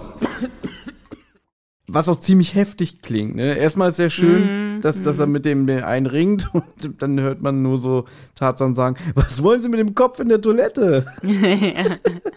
und dann ja, hört man noch so ein paar Geräusche, irgendwie du Saukerl und alles. Also der geht richtig hart vor. Ja, ich glaube, der geht richtig hart vorher. Dann kommt der andere dazu, irgendwie, was ist denn hier los, ne? Und dann, ja, hier, ihr Freund, hier, der, der geht mal schlafen. Überhaupt nicht. Schlaf schön, du Sohn der Wüste. Dann verprügelte er den auch noch. Und dann kommt ein dritter Unbeteiligter dazu. Und Tarzan tut dann halt so, irgendwie, haben Sie sowas schon mal gesehen? Kloppen sich auf einer Toilette. Also sowas. Ich, ich gehe mir mal das Rennen ansehen. Guten Tag. Ja. Auf dem Lokus, sagt er ja. Ja. Ich wusste nicht, dass das Toilette ist. Und im, im, im, bei Wolf wird ja im Buch immer jedes Fremdwort erklärt in so Klammern, ne? Wird dann ja, wenn da jetzt steht, zum Beispiel irgendwie, in dem Buch war jetzt zum Beispiel Alimente und dann war halt Unterhandelszahlungen in Klammern. Aber Lokus wurde nicht, äh, wurde nicht erklärt. Du kanntest das Wort nicht? Nee, ich kannte das Wort nicht. Ich ja. Aber du sagst es selber auch nicht, ne? Nö, ist jetzt nicht so griffparat in meinem Wortschatz, aber ich kenn's halt, ne? Ich meine, Mhm. wir hatten es ja vor kurzem mal irgendwie, ähm, als ich noch in, in Amerika war, da habe ich ja, glaube ich, zu dir gesagt, irgendwie, ich ziehe jetzt meine Botten an und da hast du gesagt, was? da meinte ich, na, meine Botten, meine Schuhe und du kanntest das Wort nicht. Nee, das stimmt. Naja, man lernt nie aus. Sie gucken jetzt das Rennen, Ringo gewinnt und dann wird halt gesagt, Tarzan boxt sich durch zum Grafen. Also irgendwie muss er halt versuchen, irgendwie den Weg äh, zum Grafen hinter die Kulissen zu, äh, zu finden. Und versucht halt mit dem Grafen zu sprechen, aber der Graf ist komplett unbeeindruckt. Also er sagt, man kann Ringo, also der redet halt so, Junge, Junge, ich weiß nicht, also man kann Ringo nicht stehlen, jeder kennt das Pferd, der wird bewacht. Ja, wenn man den jetzt stehlt, dann kauft den eh keiner, weil jeder Ringo kennt, also man kann den eigentlich nicht verkaufen, so. Also geht Tarzan zurück zu TKKG und dann beobachten sie irgendwie von ein bisschen weiter weg, wie der Scheich zum Grafen geht und wie sie sich unterhalten und anscheinend lachen und gut verstehen. Und dann sagen TKKG halt, okay, oder Tarzan, ne? Gut, wir müssen heute Nacht das Gestüt vom Pleichwonnigen beschatten, weil der Graf kriegt's nicht hin. Nur eine Frage, Anna, du hast doch bestimmt die Spotify-Version gehört, oder? Ja. Weil ich habe die alte Abmischung gehört und ich wiederhole den Satz jetzt nicht, aber sagt er diesen Satz auch? Das haut den stärksten, bla. Nee, sagt er nicht mehr. Ah, dann ist das bei Spotify geschnitten. Okay, das wollte ich wissen, danke. Okay, weil das war im Buch und da habe ich mich auch gewundert, ah, der Satz, ähm, ist der in der Folge, dass der eigentlich fällt? Ja, okay, das haut den stärksten N-Punkt aus der Weltraumkapsel. Das ist, sag ich mal, ein ikonischer TKKG-Satz, deswegen können wir den mal sagen. Und ja, der ist jetzt geschnitten, ja. Ah, okay, das wollte ich wissen, weil ich habe, wie gesagt, die alte Abmischung gehört. Ah, okay. Ja, das ist da nicht mehr da. Deswegen, ich habe mich dann ein bisschen gewundert, als ich das Buch gelesen habe, ach so, das kommt in der Folge vor, aber dann habe ich es gar nicht gehört. Ja, ich finde es nicht schlecht, dass es geschnitten wurde, weil es ist natürlich ein witziger Satz, klar, äh, genau wie alle anderen in, Ja, in dieser Art Macht von aber, Sätzen. äh, Ne? ergibt irgendwie gar keinen Sinn. Ne? Ergibt keinen Sinn und ist nicht nötig. Und wenn das Leute ähm, verletzt und wehtut, dann finde ich, äh, kann man kann man das re respektieren, weil es wirklich jetzt nicht äh, notwendig ist für die Story. Ja, genau. Also ja, TKKG wollen heute das Gestüt bestatten, äh, bestatten, äh, beschatten. Kann man auch bestatten, ja.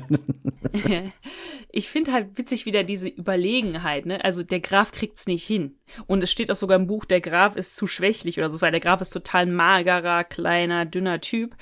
Natürlich beschattet der Graf oder beschützt der Graf nicht sein eigenes Gestüt alleine. Das, der ist anscheinend steinreich. Der wird, der hat selber gesagt, der Ringo ist äh, besser bewacht irgendwie als die Kronjuwelen, so mehr oder weniger. Da wird der Kameras haben und Security und so weiter und so fort. Aber TKKG können's besser. Naja, Tarzan beschließt halt irgendwie, heute Nacht werden wir das Ganze mal überwachen. Und da finde ich auch den Satz von Willi sehr schön. Das sind aber ziemlich viele Nächte, die wir uns in letzter Zeit um die Ohren hauen, ne? Das fällt allmählich auf, weil alle die Betten abnutzen, nur wir nicht. Also, finde ich ein schöner Satz. Da finde ich eigentlich den Konter von Tarzan sehr schwach, nach dem Motto, irgendwie, also, wie, du träumst, bla, bla. Aber so dieses nach dem Motto, alle ratzen die, die, die Betten über Nacht weg und unsere sehen so tadellos aus, finde ich, ist eine schöne Vorstellung. Ja.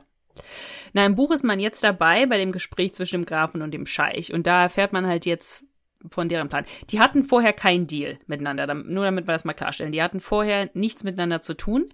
Aber der Scheich kommt jetzt vorbei und fragt den Grafen ein bisschen aus. Und der Scheich macht es einfach nur, weil er halt gierig ist nach dem Ringo. Und deswegen will er den sehen. Aber der hat eigentlich keine Intention, das Pferd jetzt legal vom Scheich, äh, vom Grafen zu kaufen, sondern der will sich den nur, nur noch mal aus der Nähe angucken und hat halt ganz leuchtende Augen.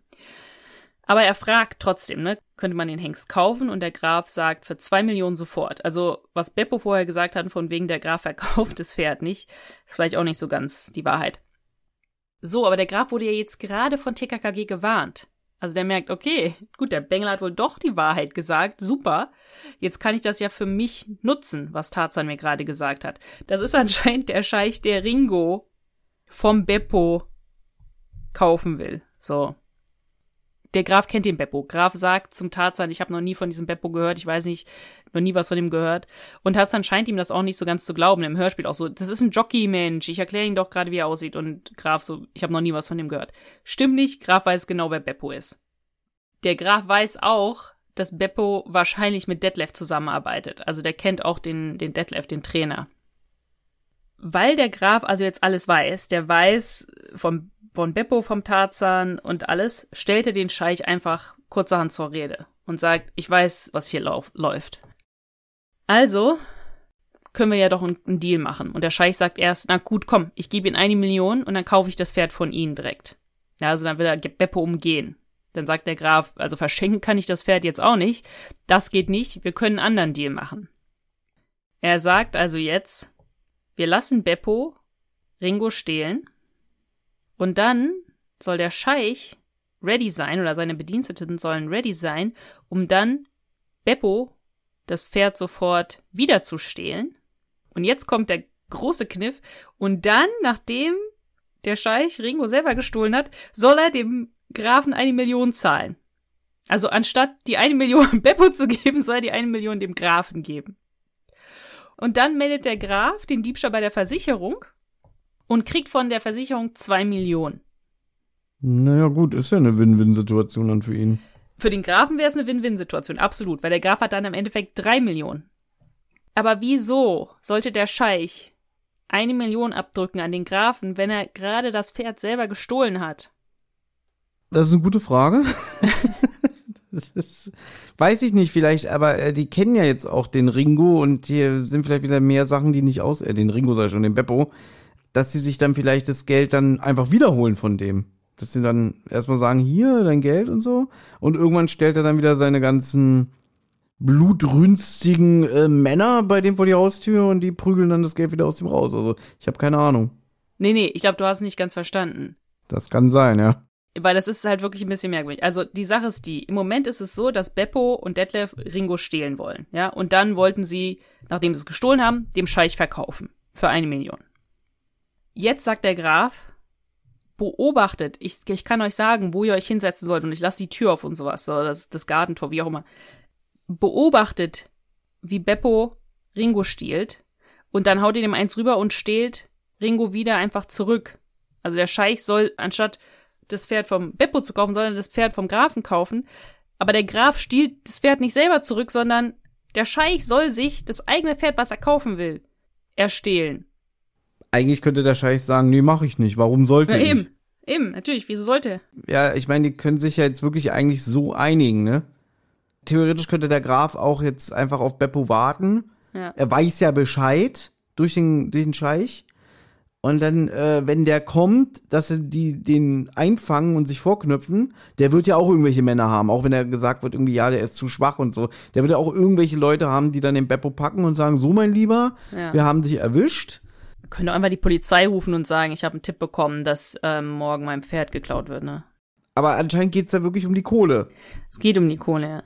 Er, er will das Geld nicht verschenken. Ich habe jetzt nicht verstanden, will er die zwei Millionen oder reicht ihm die eine Million und den Rest kriegt er denn von der Versicherung? Nee, er möchte drei Millionen. Weil er kriegt, wenn Beppo, äh, mein Gott, diese Namen. Äh, die ganzen Namen sind solche Tiernamen. Wenn Ringo gestohlen wird, kriegt er von der Versicherung zwei Millionen. Wenn er jetzt aber noch sagt zum Scheich, hey, du kriegst Ringo, aber dafür musst du mir eine Million zahlen, dann kriegt er ja drei Millionen im Endeffekt. Ja, aber dann ist es wirklich Schwachsinn, dass er sagt, und ihr müsst dann. Ihr Beppo müsst es selber stehlen und dann mir eine Million dafür zahlen. Vielleicht hat er auch keine Männer und er weiß, der Scheich hat die Männer, die brutal vorgehen und die stecken jetzt schon unter, unter einer Decke und sagt irgendwie, tu mir doch mal einen Gefallen und sagt deinen Männern, die sollen den Beppo mal wirklich so richtig, richtig misshandeln, ja? Nicht, weil ich habe nicht dafür die, die, die Mittel. Na gut, eine Sache könnte ich mir vorstellen, jetzt weiß der Graf ja Bescheid. Das heißt, er könnte jetzt auch zum Scheich sagen, hör mal zu, wenn du nicht auf meinen Deal eingehst und mir die eine Million zahlst und das Pferd einfach vom Beppo kaufst, dann sage ich einfach übermorgen bei der Polizei Bescheid, dass ich glaube, dass du das Pferd hast und dann ist für dich eh Zappenduster. So vielleicht, deswegen. Ja, aber vielleicht besitzt er wieder so diplomatische Immunität. Das, selbst wenn der jetzt sagt, hier, ich glaube, äh, der Scheich aus dem fernen Land hat mir mein Pferd geklaut, dass dann vielleicht die Polizei sagt, wir können jetzt nicht einfach zu dem Scheich hingehen und bei dem eine Razzia machen oder, oder weiß ich nicht, einen Durchsuchungsbefehl, weil der halt äh, äh, diplomatische Immunität besitzt und wir wollen die Verhältnisse zwischen unseren Ländern bewahren und wir wollen jetzt keinen Krieg anzetteln oder wir wollen jetzt irgendwie uns nicht das mit denen verscherzen. Ja gut, aber wenn das so wäre, dann wäre es ja blöd, wenn der Scheich das eingehen würde. Dann würde er das Pferd einfach stehlen und hätte gar keinem eine Million gezahlt. Weder Beppo noch dem Grafen. Im Prinzip kann man es jetzt so runterkürzen. Der Scheich will unbedingt das Pferd haben, ist aber zu geizig, obwohl er im Geld schwimmt. Genau. Und der, der Graf, der will halt unbedingt mehr als nur zwei Millionen. Okay. Na, ich glaube, er würde auch zwei Millionen nehmen, aber der äh, Scheich ist ja nicht bereit, zwei Millionen zu zahlen. Gut, alles wieder sehr, sehr konstruiert, um so ein bisschen irgendwie vielleicht diesen, diesen Überfall. Und es ist ja eine dramatische Wendung im Fall. Mm. Damit rechnet man ja nicht. Ne? Man denkt bis dahin, der Beppo äh, klaut jetzt das Pferd und TKKG sind ja dann auch dabei und beobachten das. Und da sagen sie, na nu, was passiert denn jetzt? Die Männer vom Scheich fangen plötzlich an, den Beppo ähm, ähm, zu misshandeln und, und mitzuschleppen. Hm. Das ist ja, um diesen Effekt zu haben im Hörspiel und auch wahrscheinlich im Buch. ne? Wobei ich dann wieder Nee, scheiße finde, nicht. dass man... Ach so, im Buch nicht. Nee, also, nee, nee, also nur kurz zur Erklärung. Das alles ist ja im Buch, das ist im Hörspiel nicht. Das heißt, im Buch bist du nicht überrascht, wenn du siehst, dass die. Na, das wollte ich doch sagen. Das wollte ich doch sagen. Dann ist es doch wieder scheiße. Und das ist immer, was ich zum tausendsten Ja, sage. ja, ja. Scheiß Gangsterdialoge. Immer wieder erzählt ihr mir die Pläne. Ich weiß, was passiert. Im Hörspiel habe ich diesen Aha-Effekt Mhm. und sage, äh, wieso wenden die sich denn jetzt gegen den Beppo? Ja. Im Buch denke ich mir so, oh, ja, weiß ich ja, was jetzt passiert. Ja, genau. Also ich finde es gut, dass es im Hörspiel rausgenommen worden ist, weil es halt tatsächlich am Ende des Hörspiels so ein bisschen so ein, auch TKKG fragen sich, was ist da los? Also kommen wir ja gleich zu, aber TKKG fragen sich, was ist denn hier los und so, wir verstehen es nicht so ganz. Irgendwas ist da doch im Busch, das macht alles nicht so ganz Sinn. Und dann kommt das alles so langsam, langsam raus. Es ist im Buch, ähm, sorry, das ist im Hörspiel, finde ich, ein bisschen zu sehr gekürzt am Ende, dass man diese, diesen Deal zwischen dem Scheich und dem Grafen nicht so ganz versteht, wann der zustande kommt, weil der kommt nur zustande, weil Tarzan den Grafen gewarnt hat. Ja, also das ist schade, dass das im Hörspiel nicht rauskommt. Da muss ich aber sagen, das habe ich aber im Hörspiel verstanden. Ja? Am Ende wird gesagt, ja, die haben zusammengearbeitet, die stecken unter einer Decke. Und dann habe ich da gar nicht eher großartig drüber nachgedacht. Ja, aber ich habe gedacht im Hörspiel, vielleicht stack, haben die schon immer unter einer Decke gesteckt. Nicht erst seitdem Tarzan dem Grafen das verraten hat. Selbst die Option fände ich gar nicht so schlecht, weil der Graf ja anscheinend schon mehrere Pferde gezüchtet hat. Und vielleicht haben die ja schon öfter mal so einen Deal gehabt. Also das kann man sich ja dann denken oder das steht dann so im Raum. Aber anscheinend geht's ja im Buch nur um Ringo und um nichts anderes. Nee, nee, ich dachte immer, als ich nur das Hörspiel gehört habe, habe ich gedacht, der Graf und der Scheich stecken schon unter einer Decke, bevor Beppo überhaupt oder, weißt du, als das Ganze mit Beppo passiert. Aber der einzige Grund, warum die beiden sich verbünden können, ist, weil Tarzan dem Grafen warnt. Und das kommt im Hörspiel nicht rüber. Und das finde ich ein bisschen schade, weil da sozusagen die Rolle von TKKG dann nochmal minimiert wird. Ja gut, das hatten wir ja letzte Folge auch, ne, mit Opferfliegen erster Klasse, wo wir auch am Ende festgestellt haben, die Ereignisse wären so oder so passiert, selbst wenn TKKG sich nicht damit befasst hätten. Ja, aber ich verstehe nicht, was ich sage. In dem Fall wäre das nicht so gewesen. Hätten TKKG den Grafen nicht gewarnt, hätten der Graf und der Scheich nicht unter einer Decke stecken können. Das habe ich verstanden. Gut. Ja. Dass halt dann der Graf Wissen hat, was er nur durch TKKG beziehungsweise durch Tarzan erhalten hat. Ja. Genau. Na gut, was ich noch ganz witzig finde im Buch ist, dass der Scheich Ringo dann auf seinen Landsitz in Oberbayern bringen will, ihn dort dann irgendwie eine Weile lassen will und ihn dann irgendwann in seine Heimat fliegen äh, möchte, wo er dann Rennen gewinnen kann. Und dann wird gesagt vom Scheich oder einem von seiner, seinen Bediensteten, dass ihn trotzdem jemand erkennt, ist kaum anzunehmen. Und dann sagt der Graf, ja, das stimmt. Und ich denke mir so, hä? Wir haben doch gerade die ganze Zeit darüber geredet, dass Ringo äh, einfach so ein unverkennbares Rennpferd ist. Und in der Szene kennt sowieso jeder jedes Rennpferd. Also warum auf einmal wird gesagt, ja, ist nicht anzunehmen, dass sie niemand erkennt. Ja, okay, das ist, das ist jetzt wirklich richtig dumm. Man könnte jetzt wieder argumentieren, das hat er nur Tarzan erzählt, dem Motto, lass mich in Ruhe, Ruhe, du dummer Junge, du hast eh keine Ahnung, und dem irgendwas vom Pferd erzählt, haha. Aber dass jetzt gesagt wird, irgendwie, ja, das, das weiß keiner. Ne? Das, ist, das ist wirklich dumm. Nach dem Motto, irgendwie wird keiner erkennen. Und vorher heißt es irgendwie, kein Mensch, kein Mensch wird sich trauen, dieses Pferd zu klauen, weil es ist so bekannt. Ja. Ja. Jeder Mensch, es, ist, es würde sofort das Pferd erkennen als seine eigene Mutter. Ja, okay, das ist richtig dumm. Also ist echt, ähm, echt witzig. Na gut. Und im Hörspiel schleichen sich ja Tarzan und Willi aus dem Internat gleich, um dann das Gestüt vom Preich Bonningen zu beschatten. Aber im Buch übernachten alle bei Gabi. Ähm, also es wird gesagt, okay, wir können das Ganze, damit ihr euch nicht rausschleichen müsst, können wir das Ganze auch legal, äh, ja, legal in Anführungszeichen fingieren. Denn Karls Mutter, Frau Professor Vierstein, ruft an im Internat, also die ist auch eine ganz gewitzte Frau, die ruft an im Internat und sagt, die pennen alle bei uns. Okay. Aber dabei gehen die alle zu Gabi. Und die macht da mit.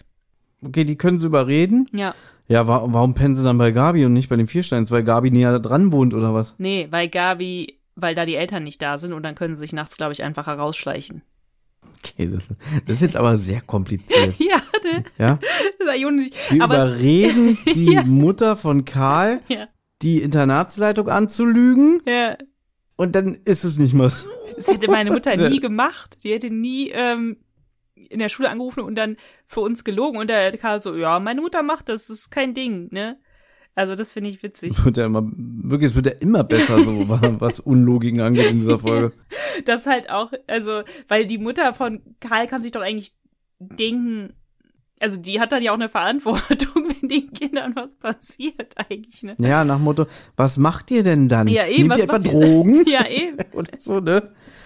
Weißt du, was mir gerade da, dazu einfällt? Da habe ich meiner Mutter das, weil meine Mutter ist ja gerade hier, habe ich dir davon erzählt, weil weil es ums Lügen, ge- Lügen ging, habe ich gesagt, dass sie mir da doch ähm, so sehr klare Werte äh, beigebracht hat, weil wir haben einmal, mein Bruder und ich und noch irgendwer, ich weiß nicht mehr wer, haben uns irgendwann mal in den Kopf gesetzt. Wahrscheinlich was, ich würde mich auch nicht äh, ausschließen, war wahrscheinlich meine Idee. Haben überlegt, dass wir so Walnüsse, also halt ne, in der Schale und alles, verkaufen irgendwie an unsere Nachbarn. So, und dann sind wir halt zu Nachbarn gegangen und haben gesagt, ob sie hier diese Walnüsse kaufen wollen. Und die Frau war auch total nett. Ja, aber die hat eine Frage gestellt, auf die ich nicht vorbereitet war. Und zwar meinte sie so, oh, habt ihr die im Wald gesammelt? Und ich war, wir waren irgendwie alle, glaube ich, so, hä? Natürlich nicht, also im Kopf natürlich nicht, ne? Wo kann man denn hier Walnüsse sammeln? Und wir dann so, ja, ja, ja, ja. Und dann so, ja, ja, dann kaufe ich die euch ab. Und dann ähm, sind wir nach Hause gegangen und haben das meiner Mutter erzählt. Meine Mutter dann so, ja, nee, das geht so nicht. Also dann müsst ihr jetzt zurückgehen und sagen, dass ihr die halt im Laden, also ne, die, wir hatten die auch nicht aus dem Laden, wir hatten die von uns zu Hause. Ne? Da müsst ihr die sagen, dass die nicht aus dem Wald waren, sondern da müsst ihr schon ehrlich sein und sagen, die sind aus dem Geschäft. Und wenn die Frau die dann noch haben will, ist okay, aber wenn nicht, dann, dann nicht. Und dann, ja, mussten wir zurückgehen und dann habe ich halt erklärt, ja, äh, sorry, äh, wir wollten sagen, das, das stimmte nicht mit dem aus dem Wald, die sind aus dem Geschäft. Aber die Frau, muss man sagen, war sehr nett und meinte, das ist in Ordnung. Aber ähm, ja, das war. also ich glaube nicht, dass meine Mutter angerufen hätte in der Schule und gesagt hätte, ja, ja, die Kinder übernachten heute bei mir. Ne? Und dann sagt so, ja, Karl, tschüss, macht euch einen schönen Abend. Gut, da hätte man jetzt auch als, als Eltern, ohne jetzt deine Mutter zu bewerten oder so, aber da hättest du ja sagen können, Leute, macht das bitte nicht, ja. Also das war jetzt das letzte Mal. Aber dann zu sagen, ihr geht jetzt zurück, entschuldigt euch bei der Frau und sagt, ihr habt den nicht aus dem Wald, sondern aus dem Laden. Also ich weiß nicht, ob sie euch gezwungen hat oder gesagt hat, äh, es wäre besser. Also war das dann deine eigene Entscheidung und sie hat gesagt, ihr geht sofort zurück. Ja, die war nicht böse, sie hat nur gesagt, nee, das ist nicht in Ordnung. Dann, also ich glaube schon, dass sie gesagt hat, da müsst ihr dann euch jetzt entschuldigen gehen und die Wahrheit sagen. Aber ich glaube, das würde ich auch so sagen, weil du musst ja dem Kind beibringen, du kannst nicht einfach irgendwie fremde Leute anlügen für deinen Profit. Ja, das ja. Also, dass man jetzt wirklich sagt, komm mal her, wir müssen mal ein Gespräch führen. Aber dann zu sagen, und jetzt geht ihr zu, zurück und sagt, äh, ihr habt die im Laden gekauft und nicht im Wald gesammelt, weiß ich nicht, ob ich das jetzt. Okay, gut, dadurch hast du es gelernt, natürlich, muss man sagen. Ne? Ja, also klar, wenn du sagst, ja, beim nächsten Mal dann, ne, dann sagt ihr das aber nicht. Dann ist ja nicht, da hat man ja nicht die Konsequenzen. Also, wenn du einen Fehler gemacht hast, musst du ja auch als Kind dazu stehen und dann musst du das ja lernen, dass, okay, ich habe da einen Fehler gemacht, ich habe da gelogen und dann muss ich das wieder richtig stellen. Also, das finde ich ist eigentlich die richtige Lektion. Ist natürlich unangenehm. Ich glaube, du, du, du bist jetzt gerade in der, in der Rolle des Kindes, wo du denkst, scheiße, da, das möchte ich nicht machen wo du dann denkst, ja, ja, beim nächsten Mal dann. Ne? Nee, ich überlege gerade, ob ich als Elternteil mir dann diese Blöße geben würde, zu sagen, ihr geht jetzt zurück und, und äh, äh, entschuldigt euch, weil das kommt ja vielleicht dann auch so negativ auf mich zurück. Irgendwie so beim nächsten Mal, wenn ich durch die Straßen gehe, dann so, kick mal hier, der hat nur Lügen als Kinder. Weiß ich nicht, ne? Ich finde es jetzt auch, das war, also ich weiß nicht, ich glaube, du malst dir das jetzt so aus, als wäre es so schlimm. Das war nicht jetzt so schlimm. Das war halt scheiße, okay, ist jetzt unangenehm. Aber die Frau hat ganz nett reagiert. Aber es geht ja eigentlich darum, das Prinzip einem Kind beizubringen, was ist richtig und falsch. Ich sehe, ich höre gerade, warte mal, ich habe gerade im Ohr, hm. da tippt gerade jemand eine Drei-Sterne-Bewertung bei Apple. Wir ja. erzählen zu viel über uns privat, wir sollen wieder über TKKG ja, reden. Ja, Lass uns schnell wieder ins Hörspiel zurück, bevor er auf Senden drückt. Ja. ja. Na gut, was ich, was ich ganz süß finde, ist, Willi kocht Spaghetti für die Bande. Guck, das Foto kann ich ja mal posten. Oh. Das ist, das ist wirklich ein süßes Bild. Ja. Das erinnert an diesen Koch aus der Sesamstraße damals, der abends da die Suppe, äh, der nach dem, im, im Abspann die Suppe gekocht hat. Ja. Ja, kennst du wieder nicht, bist du zu jung. Mhm. Nee, ist aber ein süßes Bild. Also es sieht wirklich toll aus, wie Willi da lächelnd einen großen Topf macht. Ja, finde ich auch. Also die essen Spaghetti Bolognese. Und Gabi macht noch einen mmh, Salat. Ich habe heute noch nichts gegessen. Ich gehe schon mal auf Lieferando.de. Na gut, im Hörspiel fahren TKKG jetzt äh, mit dem Rädern zum Gestüt Pleichwonningen, riechen Abgase und stoßen dann auf einen Land Rover, der am Straßenrand parkt. Wichtig, wie Tarzan es wieder sagt, hier muss ein äh, Auto gefahren sein, es riecht nach Abgasen, was auf diesem Weg verboten ist. Ja. Also wieder so leicht moralisieren. Ja, ja. Na gut, dann leuchten sie halt in diesen Land Rover rein und sehen dann einen Bonus, einen Beduinenmantel. Äh, Tarzan sagt, oh, das ist Kalifenqualität. Seit wann kennt sich Tarzan mit sowas aus?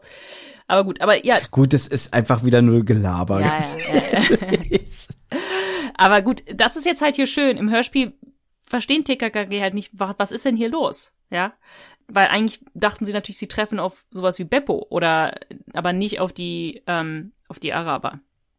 Also möchte Tarzan sich jetzt umsehen und dann sucht er sich ein bisschen um und dann sieht er so, ich habe von, drei von den Bediensteten vom Scheich gesehen, wie die da im Gebüsch hocken und das Gestüt beobachten. Und jetzt denken sie irgendwie, naja, vielleicht hat der Graf ja den Scheich beauftragt, seine Bediensteten da hinzubestellen, um das Gestüt zu bewachen. Und dann sagen TKKG, aber, aber irgendwie ergibt das keinen Sinn, weil warum sollte denn der Scheich seine Bediensteten dafür hergeben? Also das ist ja kein, kein professionelles Unternehmen für irgendwie Leibwächter oder so. Also TKKG wissen nicht, was los ist und das finde ich eigentlich ganz gut. Und dann möchte sich Tarzan eben wieder ranpirschen und beobachten. Und dann beobachten sie halt, wie Beppo Ringo aus dem Stall klaut, dann auf seinen Komplizen trifft. Wir wissen vom Buch, das ist Detlef. Und dann vermuten TKKG, ah, die bringen den zu so einem verlassenen Bauernhof in der Nähe. Und jetzt haben aber die Bediensteten vom, vom Scheich haben Fahrräder dabei und verfolgen Beppo irgendwie querfeldein. Das fand ich extrem witzig, dass wirklich von einem Scheich, yeah. ja, dass, dass die sich dafür hergeben, auf Fahrrädern zu fahren. Ich meine, klar, es ist bestimmt leiser und vielleicht ist es ja wirklich so ein merkwürdiger unzugänglicher Feldweg, auf dem man da fahren muss, was ich auch wieder Schwachsinn finde, weil wenn es so ein Pferdegestüt ist, dann muss man ja wahrscheinlich öfter mal mit dem LKW und weiß ich nicht, mit dem Pferdetransporter lang. Mhm. Aber das fand ich so irgendwie so lächerlich. Ich kann mir nicht vorstellen, dass so irgendwelche Typen, die auch brutal vorgehen gegen die Feinde von dem Scheich, auf Fahrrädern durch die Nacht fahren. Das fand ich so sehr lächerlich. Ja, ich weiß auch nicht, wie TKKG überhaupt das alles beobachten, weil es wird nicht gesagt, dass der Mond scheint. Gabi im Buch verdeckt sogar ihr Haar, ähm, weil dieses goldene Haar dann in der Dunkelheit so leuchten würde und so. Aber ich weiß nicht, wie die, wie die das alles beobachten. Die haben anscheinend Augen wie ein Luchs. Das ist TKKG, weißt du, die können alles. Na gut, und TKKG gehen jetzt irgendwie querfeldein, damit sie halt schneller bei diesem Bauernhof sein können als alle anderen, sind sie auch tatsächlich. Und sehen dann, wie Beppo das Pferd in den Stall bringt. Und jetzt kommen aber die Araber mit den Rädern an und schalten Beppo aus, stehlen das Pferd zurück. Und dann hauen zwei von den Arabern ab. Einer bleibt als Wache zurück. Und er läuft dann so ein bisschen rum. Und es dann, kommt dann so in die Nähe von, wo TKKG sich verstecken. Und dann schnappt Tarzan sozusagen zu und schlägt ihn nieder, schlägt ihm die Pistole aus der Hand und bedroht ihn damit mehr oder weniger. Und dann sagt der, ähm, der Araber halt, dass der Scheich eine Million Feringo zahlen würde, aber der Graf halt nur für zwei Millionen verkaufen will und dass der Scheich und der Graf dann zusammengearbeitet haben. Und sie fingieren jetzt diesen Diebstahl, damit die Versicherung die anderen Millionen zahlt.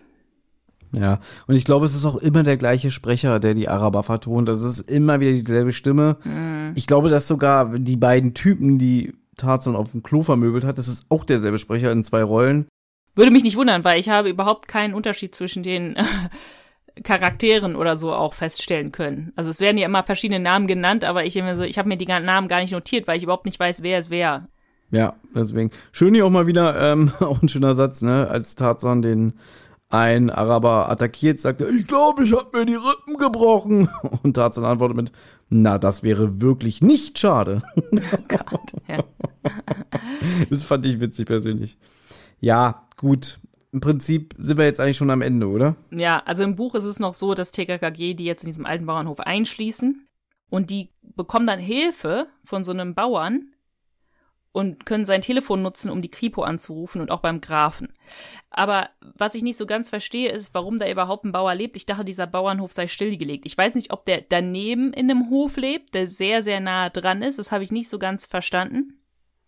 Aber diesen Bauern kennt Gabi, weil Herr Glockner mal der Tochter geholfen hat, die von einem Geisteskranken irgendwie entführt worden ist oder so. Oh, ist es hoffentlich ein eigenes Kapitel, die ganze Geschichte, Nee, der nee. Geisteskranker die Tochter misshandelt hat? Oh, schade. Das hätte ich jetzt noch vom Wolf erwartet. Nochmal so eine kleine Nebenquest, wie wieder irgend so ein geisteskranker äh, Drecksack urhässlich äh, durch den Wald rennt und ein armes äh, Mädchen irgendwie drangsaliert. Vielleicht wäre das so gewesen, wenn es keine Kurzgeschichte ist, aber weil es eine Kurzgeschichte ist, wird es so, also ich kann es so sagen. Wilhelm Feuchtlinger, erklärte Foto, der sogenannte Feuchtlinger Bauer, ist meinem Papi verpflichtet, weil Papi nämlich, es liegt schon sechs Jahre zurück, Feuchtlingers Tochter Barbara aus den Händen eines Geistesgestörten rettete. Das vergisst der Bauer nie. Jedes Weihnachten schenkt er uns eine riesige Festtagsgans und mindestens zweimal im Monat Eier superfrisch. Noch Hühner, Popo, warm. Dass das aber auch wieder ein Geisteskranker sein muss. Warum kann man nicht einfach sagen, mein Vater hat mal ein Verbrechen aufgeklärt, äh, wo der Bauer der Geschädigte war. Nein, es muss wieder irgendein Geisteskranker sein, der die minderjährige Tochter und so weiter und so fort. Es muss immer wieder drin sein. Es geht Ja. mir so auf, auf den Sack, wirklich. Ich find's halt auch ganz witzig, der Grund, warum das halt überhaupt genannt wird, das halt schon vorher beim Essen, bevor überhaupt die da beim Bauern sind, ist, weil die Spaghetti halt essen und die Spaghetti macht die Mama von der Gabi selber mit den frischesten Landeiern von freilaufenden Hühnern und dann sagt sie, woher sie sie hat, nämlich vom Feuchtlinger Bauer. Und dieser Feuchtlinger Bauer ist dann der Bauer, den sie benutzen, um die Kripo anzurufen.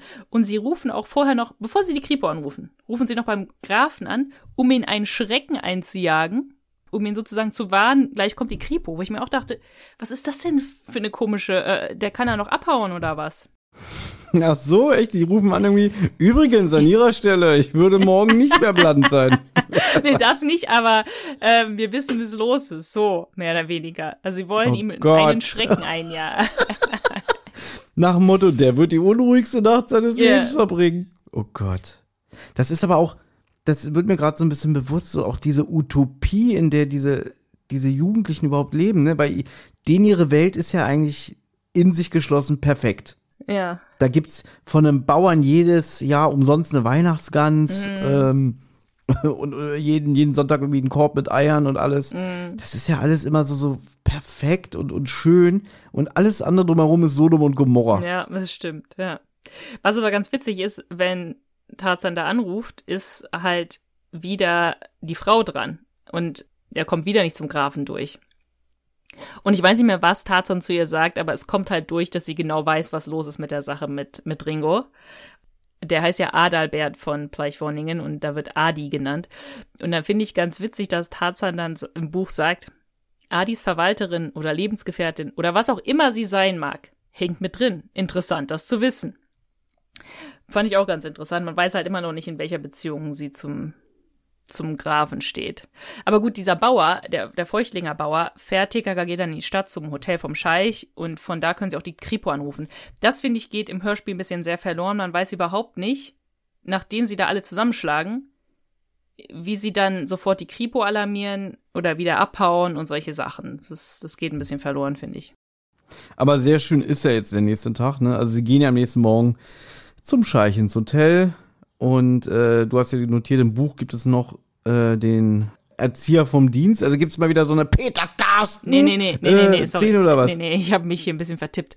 Im Buch passiert das noch in der Nacht. Also im Buch fahren sie einfach sofort mit dem Bauern zum Hotel und rufen halt die Kripo an und dann kommt die Kripo auch zum Hotel und dann werden alle noch in der Nacht festgenommen. Im Hörspiel ist es irgendwie so, das passiert am nächsten Morgen. Nee, was ich witzig finde, was meinst du ist der LVD? Äh, der Leiter vom Dienst, Nee, vom Kommissariat. nee, Okay, es ist auch nicht der Lehrer vom Dienst. nee. Weil wir wissen ja, der EVD ist der Erzieher vom Dienst, ne? Ja, weiß ich nicht, der, der Leistungstoner vom Dienst. Nee, der Leibwächter vom Dienst. Also es ist einer der, der Leibwächter vom Grafen, der halt da ist äh, nachts. Das ist der LVD. Und das kürzt der Wolf wieder so ab, ja?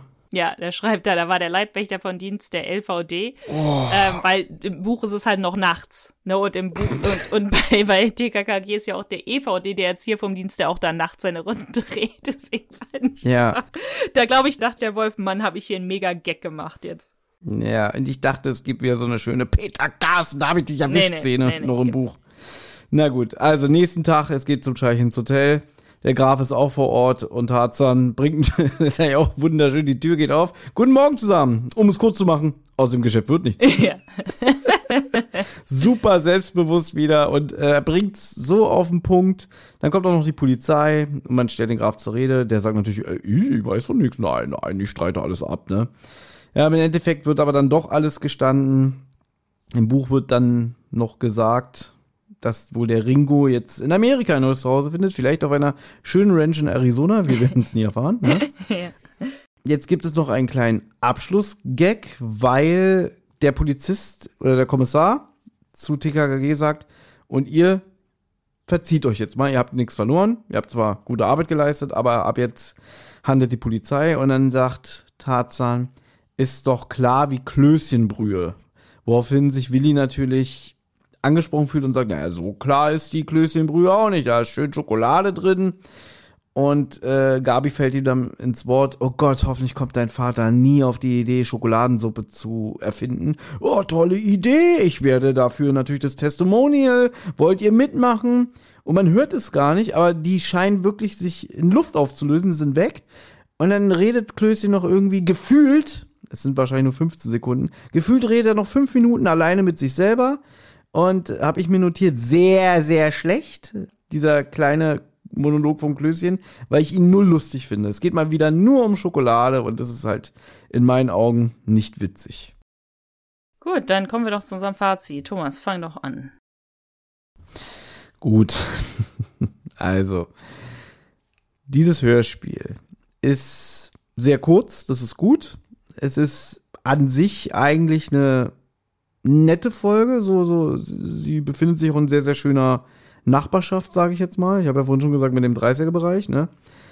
Negativ möchte ich Willis Sprechleistung äh, erwähnen, weil einfach Manu Lubowski jetzt ganz anders wirkt durch sein, sein Stimmwechsel, beziehungsweise weil er jetzt in der Pubertät ist. Und man hatte das Gefühl, er muss so ein bisschen neu in die, in die Rolle reinwachsen.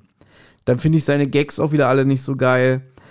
Dann natürlich die Darstellung der Araber, finde ich sehr anstrengend und auch nicht gut aus heutiger Sicht. Deswegen das Hörspiel ist, was das angeht, schlecht gealtert. Und ich habe ja noch mal in der Vorbereitung vorgestellt, äh, festgestellt, dass als wir damals unser Drei-Worte-Spiel gemacht haben, haben wir auch immer so drei Top-Folgen und eine Flop-Folge gekürt. Und lustigerweise war das sogar meine Flop-Folge aus dem 30er-Bereich. Kann ich aber so erklären, die 30er-Reihe ist ja sehr stark. Mhm. Da sind ja wirklich viele, viele gute Folgen dabei, muss man so sagen. Ne? Und wenn ich jetzt gucke, wir sind ja eigentlich fast durch mit der 30er-Reihe. Ich guck mal nach, was bei mir auf Platz 3 war. Ja, okay, da hatte ich Duelle Morgengrauen, ne, weil wir haben ja von Folge 31 bis 40 bewertet. Dann ist bei mir auf Platz 2 die Gift Party. Und auf Platz 1, wie soll das auch anders sein, die Nacht des Überfalls, Folge 35 mit der rasenden Hängematte. Und ich musste ja irgendeine Folge aus dem 30er-Bereich küren, die die Flop-Folge ist. Deswegen traf es halt das Millionenpferd. Und ich muss sagen, nach allem, was ich jetzt so von dir erfahren habe, was da im Buch passiert, die Gangster-Dialoge, die unlogischen Pläne und so, finde ich das Hörspiel noch besser, aber es ist nicht mein Lieblingshörspiel aus diesem Bereich. Es hat schöne Momente, es ist sehr kurzweilig, Tarzan, der wieder alle vertrimmt auf dem Klo, ist super. Dann natürlich Beppo, wie kann man nur Beppo heißen, ne? Das ist der, der, der Lacher. Und äh, ansonsten finde ich das Hörspiel eigentlich sehr, sehr schwach. Weißt du, was merkwürdig ist? Ich habe jetzt hier meine Top 3 von den Folgen 31 bis 40 und bei mir ist Platz 1, wer raubte das Millionenpferd? Ja, das hätte ich jetzt gerne mal erklärt. Das äh, weiß ich nicht mehr, was mich da geritten hat. oh mein Gott. Ähm, ich habe keine Ahnung, was ich habe keine Ahnung, was ich damals gedacht habe. Das war ja schon vor drei Jahren. ich weiß es nicht. Na gut, wie ist denn jetzt deine Meinung? Wie ist jetzt meine Meinung zu der Folge? Bisschen langweilig, ein paar witzige Sachen sind dabei, ein paar witzige Szenen, aber ein bisschen langweilig, ein bisschen unlogisch. Kann man hören, aber irgendwie hat sie mich jetzt nicht so vom Hocker gehauen. Ich weiß nicht genau. Vielleicht anscheinend, ich weiß, ich finde es interessant, dass so sich die Meinung anscheinend so krass ändern kann. Es ist, glaube ich, keine Folge gewesen, die ich als Kind viel gehört habe. Also ich habe dazu keine kindliche Beziehung zu dieser Folge. Ich finde die Szene mit Beppo auch ganz witzig, aber mir fehlt so ein bisschen. Mh, hm, man, es ist wieder mal so eine Folge, wo man mit den Bösen eigentlich keine wirkliche Beziehung aufbaut. Also man weiß nicht besonders viel vom Beppo, äh, man weiß nichts von seinem Auftraggeber, man weiß ganz, ganz wenig vom Scheich und man weiß auch ganz wenig vom Grafen. Und ich finde es immer besser, wenn man die Bösewichte auch ein bisschen besser versteht oder auch Tarzan mit denen ein bisschen mehr ähm, so Kopf an Kopf geht und die so ehrenwürdige Gegner sind. Und ähm, das fehlt mir hier so ein bisschen jetzt beim Hören. Aber anscheinend gab es eine Zeit vor drei Jahren, wo ich die Folge gut fand. Aber das stimmt, da gebe ich dir recht, irgendwie, weil die Bösewichte oder die Gegner sind sehr farblos. Also über Beppo erfahren wir auch sehr wenig. Der hat seinen coolen Auftritt, zumindest im Hörspiel, kurz äh, übers Walkie-Talkie. Und dann hört man den später ja auch nicht mehr. Man hört den ja auch nicht in der Dunkelheit schreien, irgendwie, was macht ihr denn mit mir? Oh! Ne, gar nicht. Ja. Der, der redet da nur ganz cool, äh, pseudo-cool mäßig. Und das war's. Und ja, ich kann auch keine Verbindung zu den Arabern jetzt aufbauen, weil das Einzige, was ich hier erfahre, ist, Araber äh, sind scheich, sind stinkreich und sind böse Menschen und gehen über Leichen. So ungefähr vermittelt mir hier das, das Hörspiel. Und, und über Pferderennen selber, ver, ja, darüber erfahre ich noch am meisten, wenn ich ehrlich bin. Ne? Noch so irgendwie ein bisschen über Ein bisschen. Gestützüchtung, aber auch nur ein bisschen. Also im Prinzip, wenn man jetzt, was wir gemacht haben, die ganze Story mal so abklopft, bleibt da sehr wenig an Substanz, wie ich finde. Wir hören ein nettes TKKG-Abenteuer. Ja. Wir hören TKKG, die gut kombinieren, die, die nett äh, ähm, überwachen und, und die, die Bösen überrumpeln. Das Highlight ist eigentlich schon die Abhöraktion mit dem Walkie-Talkie. Mhm. Aber mehr ist hier auch nicht. Ja. Wie nützlich war Karl? Also für dich muss er ja mega nützlich gewesen sein, weil er ja den besten Spruch äh, der ganzen TKKG-Reihe gesagt hat. Seinen besten Spruch. Seinen besten ne? Spruch, okay. Also ich glaube, oh, das ist jetzt wieder eine schöne, eine schöne Denksportaufgabe. Ich glaube, der beste Spruch von Tim ist immer noch, der Esel klopft schon wieder, Kommissar. Ich glaube, das ist mein Favorit bei, von allen Tarzan-Sprüchen. Ja. Aber anyway, wie nützlich war Karl? Also er berät Klößchen, wie man richtig auf Pferderennen wettet, ja. Da macht er noch die eine oder andere Sache. Weiß ich jetzt nicht. Also eigentlich auch schön sein Satz. Irgendwie, wir haben es verpatzt. Er hat uns nicht mal bemerkt und trotzdem waren wir zu blöd, ja. Also auch wunderschöne Szene mit Karl. Aber er bringt das Zitat der Folge. Lieblingszitat. Beppo? Wie kann man nur Beppo heißen? Ja, im Buch ist er sogar noch mal ein bisschen nützlich, weil er da wirklich einen sehr langen ähm, Vortrag hält über ähm, Pferderennen und über Pferdezucht. Und ähm, ja, gibt ein paar, finde ich ein bisschen schade, dass es im Hörspiel nicht ist, weil er sagt zum Beispiel, leider scheint das Pferd in Deutschland auszusterben. 1913 gab es bei uns 452.000, heute nur noch etwa 260.000. Enormer Rückgang, was? Das ist wegen der Motorisierung in der Landwirtschaft. Und das fand ich, also das ist jetzt ein kleines Ding. Der erzählt ganz viel von, wie die wirklichen Vollblutpferde aus ganz, ganz wenigen Vorfahren äh, gezüchtet worden sind und so. Und, und das fand ich eigentlich, also, bin ein bisschen schade, hatte Karl so diesen Auftritt nicht, dass er da irgendwie so einen Vortrag halten kann. Und das hätte ich eigentlich vielleicht ganz interessant gefunden.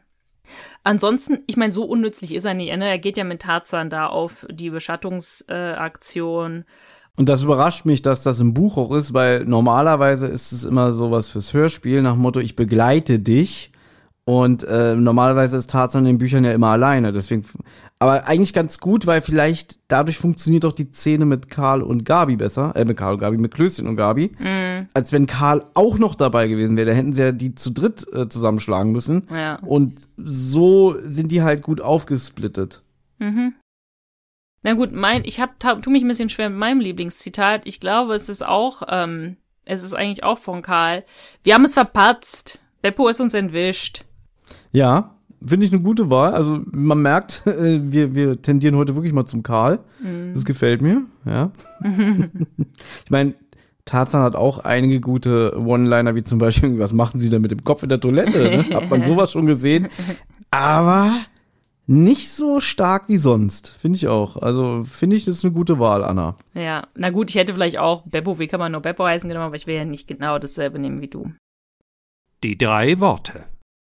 Na, ich habe mir neu überlegt, meine alten äh, behalte ich mal für mich. Ringo, der Star. Nee, ich hab, äh, ich bleib bei meinen alten drei Worten und die lauten Klößchen im Stimmbruch. Hm. Was auch nicht gerade viel über die Folge aussagt, wenn das meine drei Worte sind.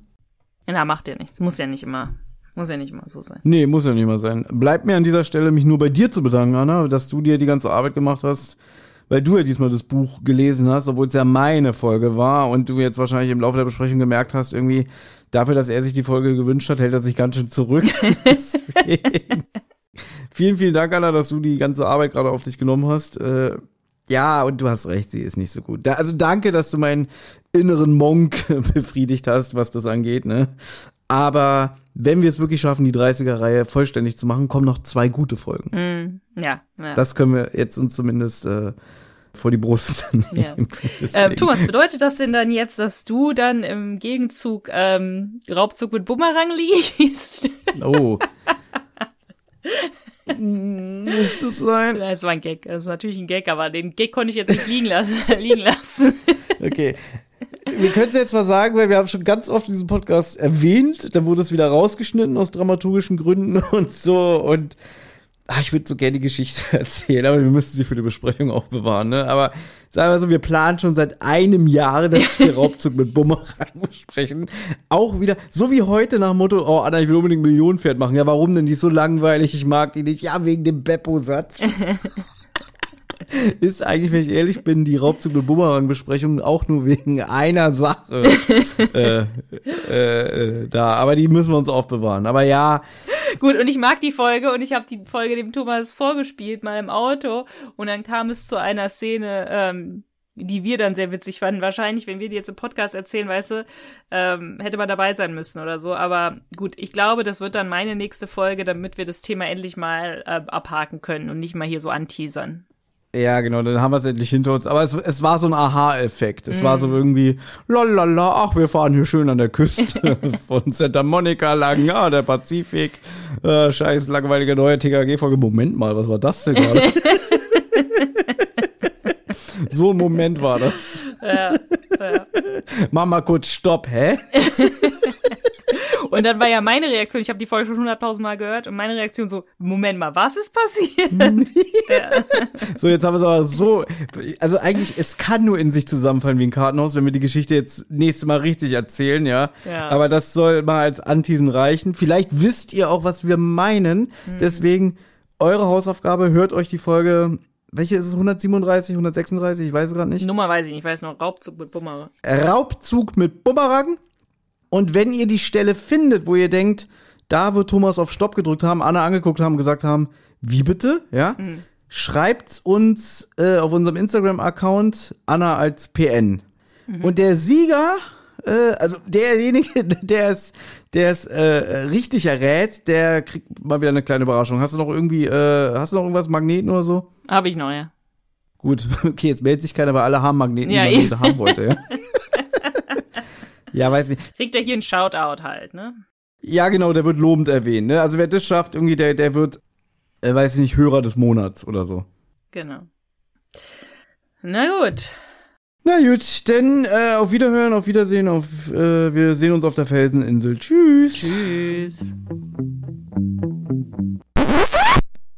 Hey, Amigos, hier ist nochmal Tim. Die Abenteuer von Anna, Thomas und TKKG gehen in der nächsten Folge weiter. Wer bis dahin Feedback, Fragen oder auch einfach nur loblos werden möchte, kann das gern tun. Zum Beispiel per E-Mail unter tosendehollywoodschaukel at gmail.com, per Instagram unter at tosendehollywoodschaukel oder per Twitter unter tosendeh.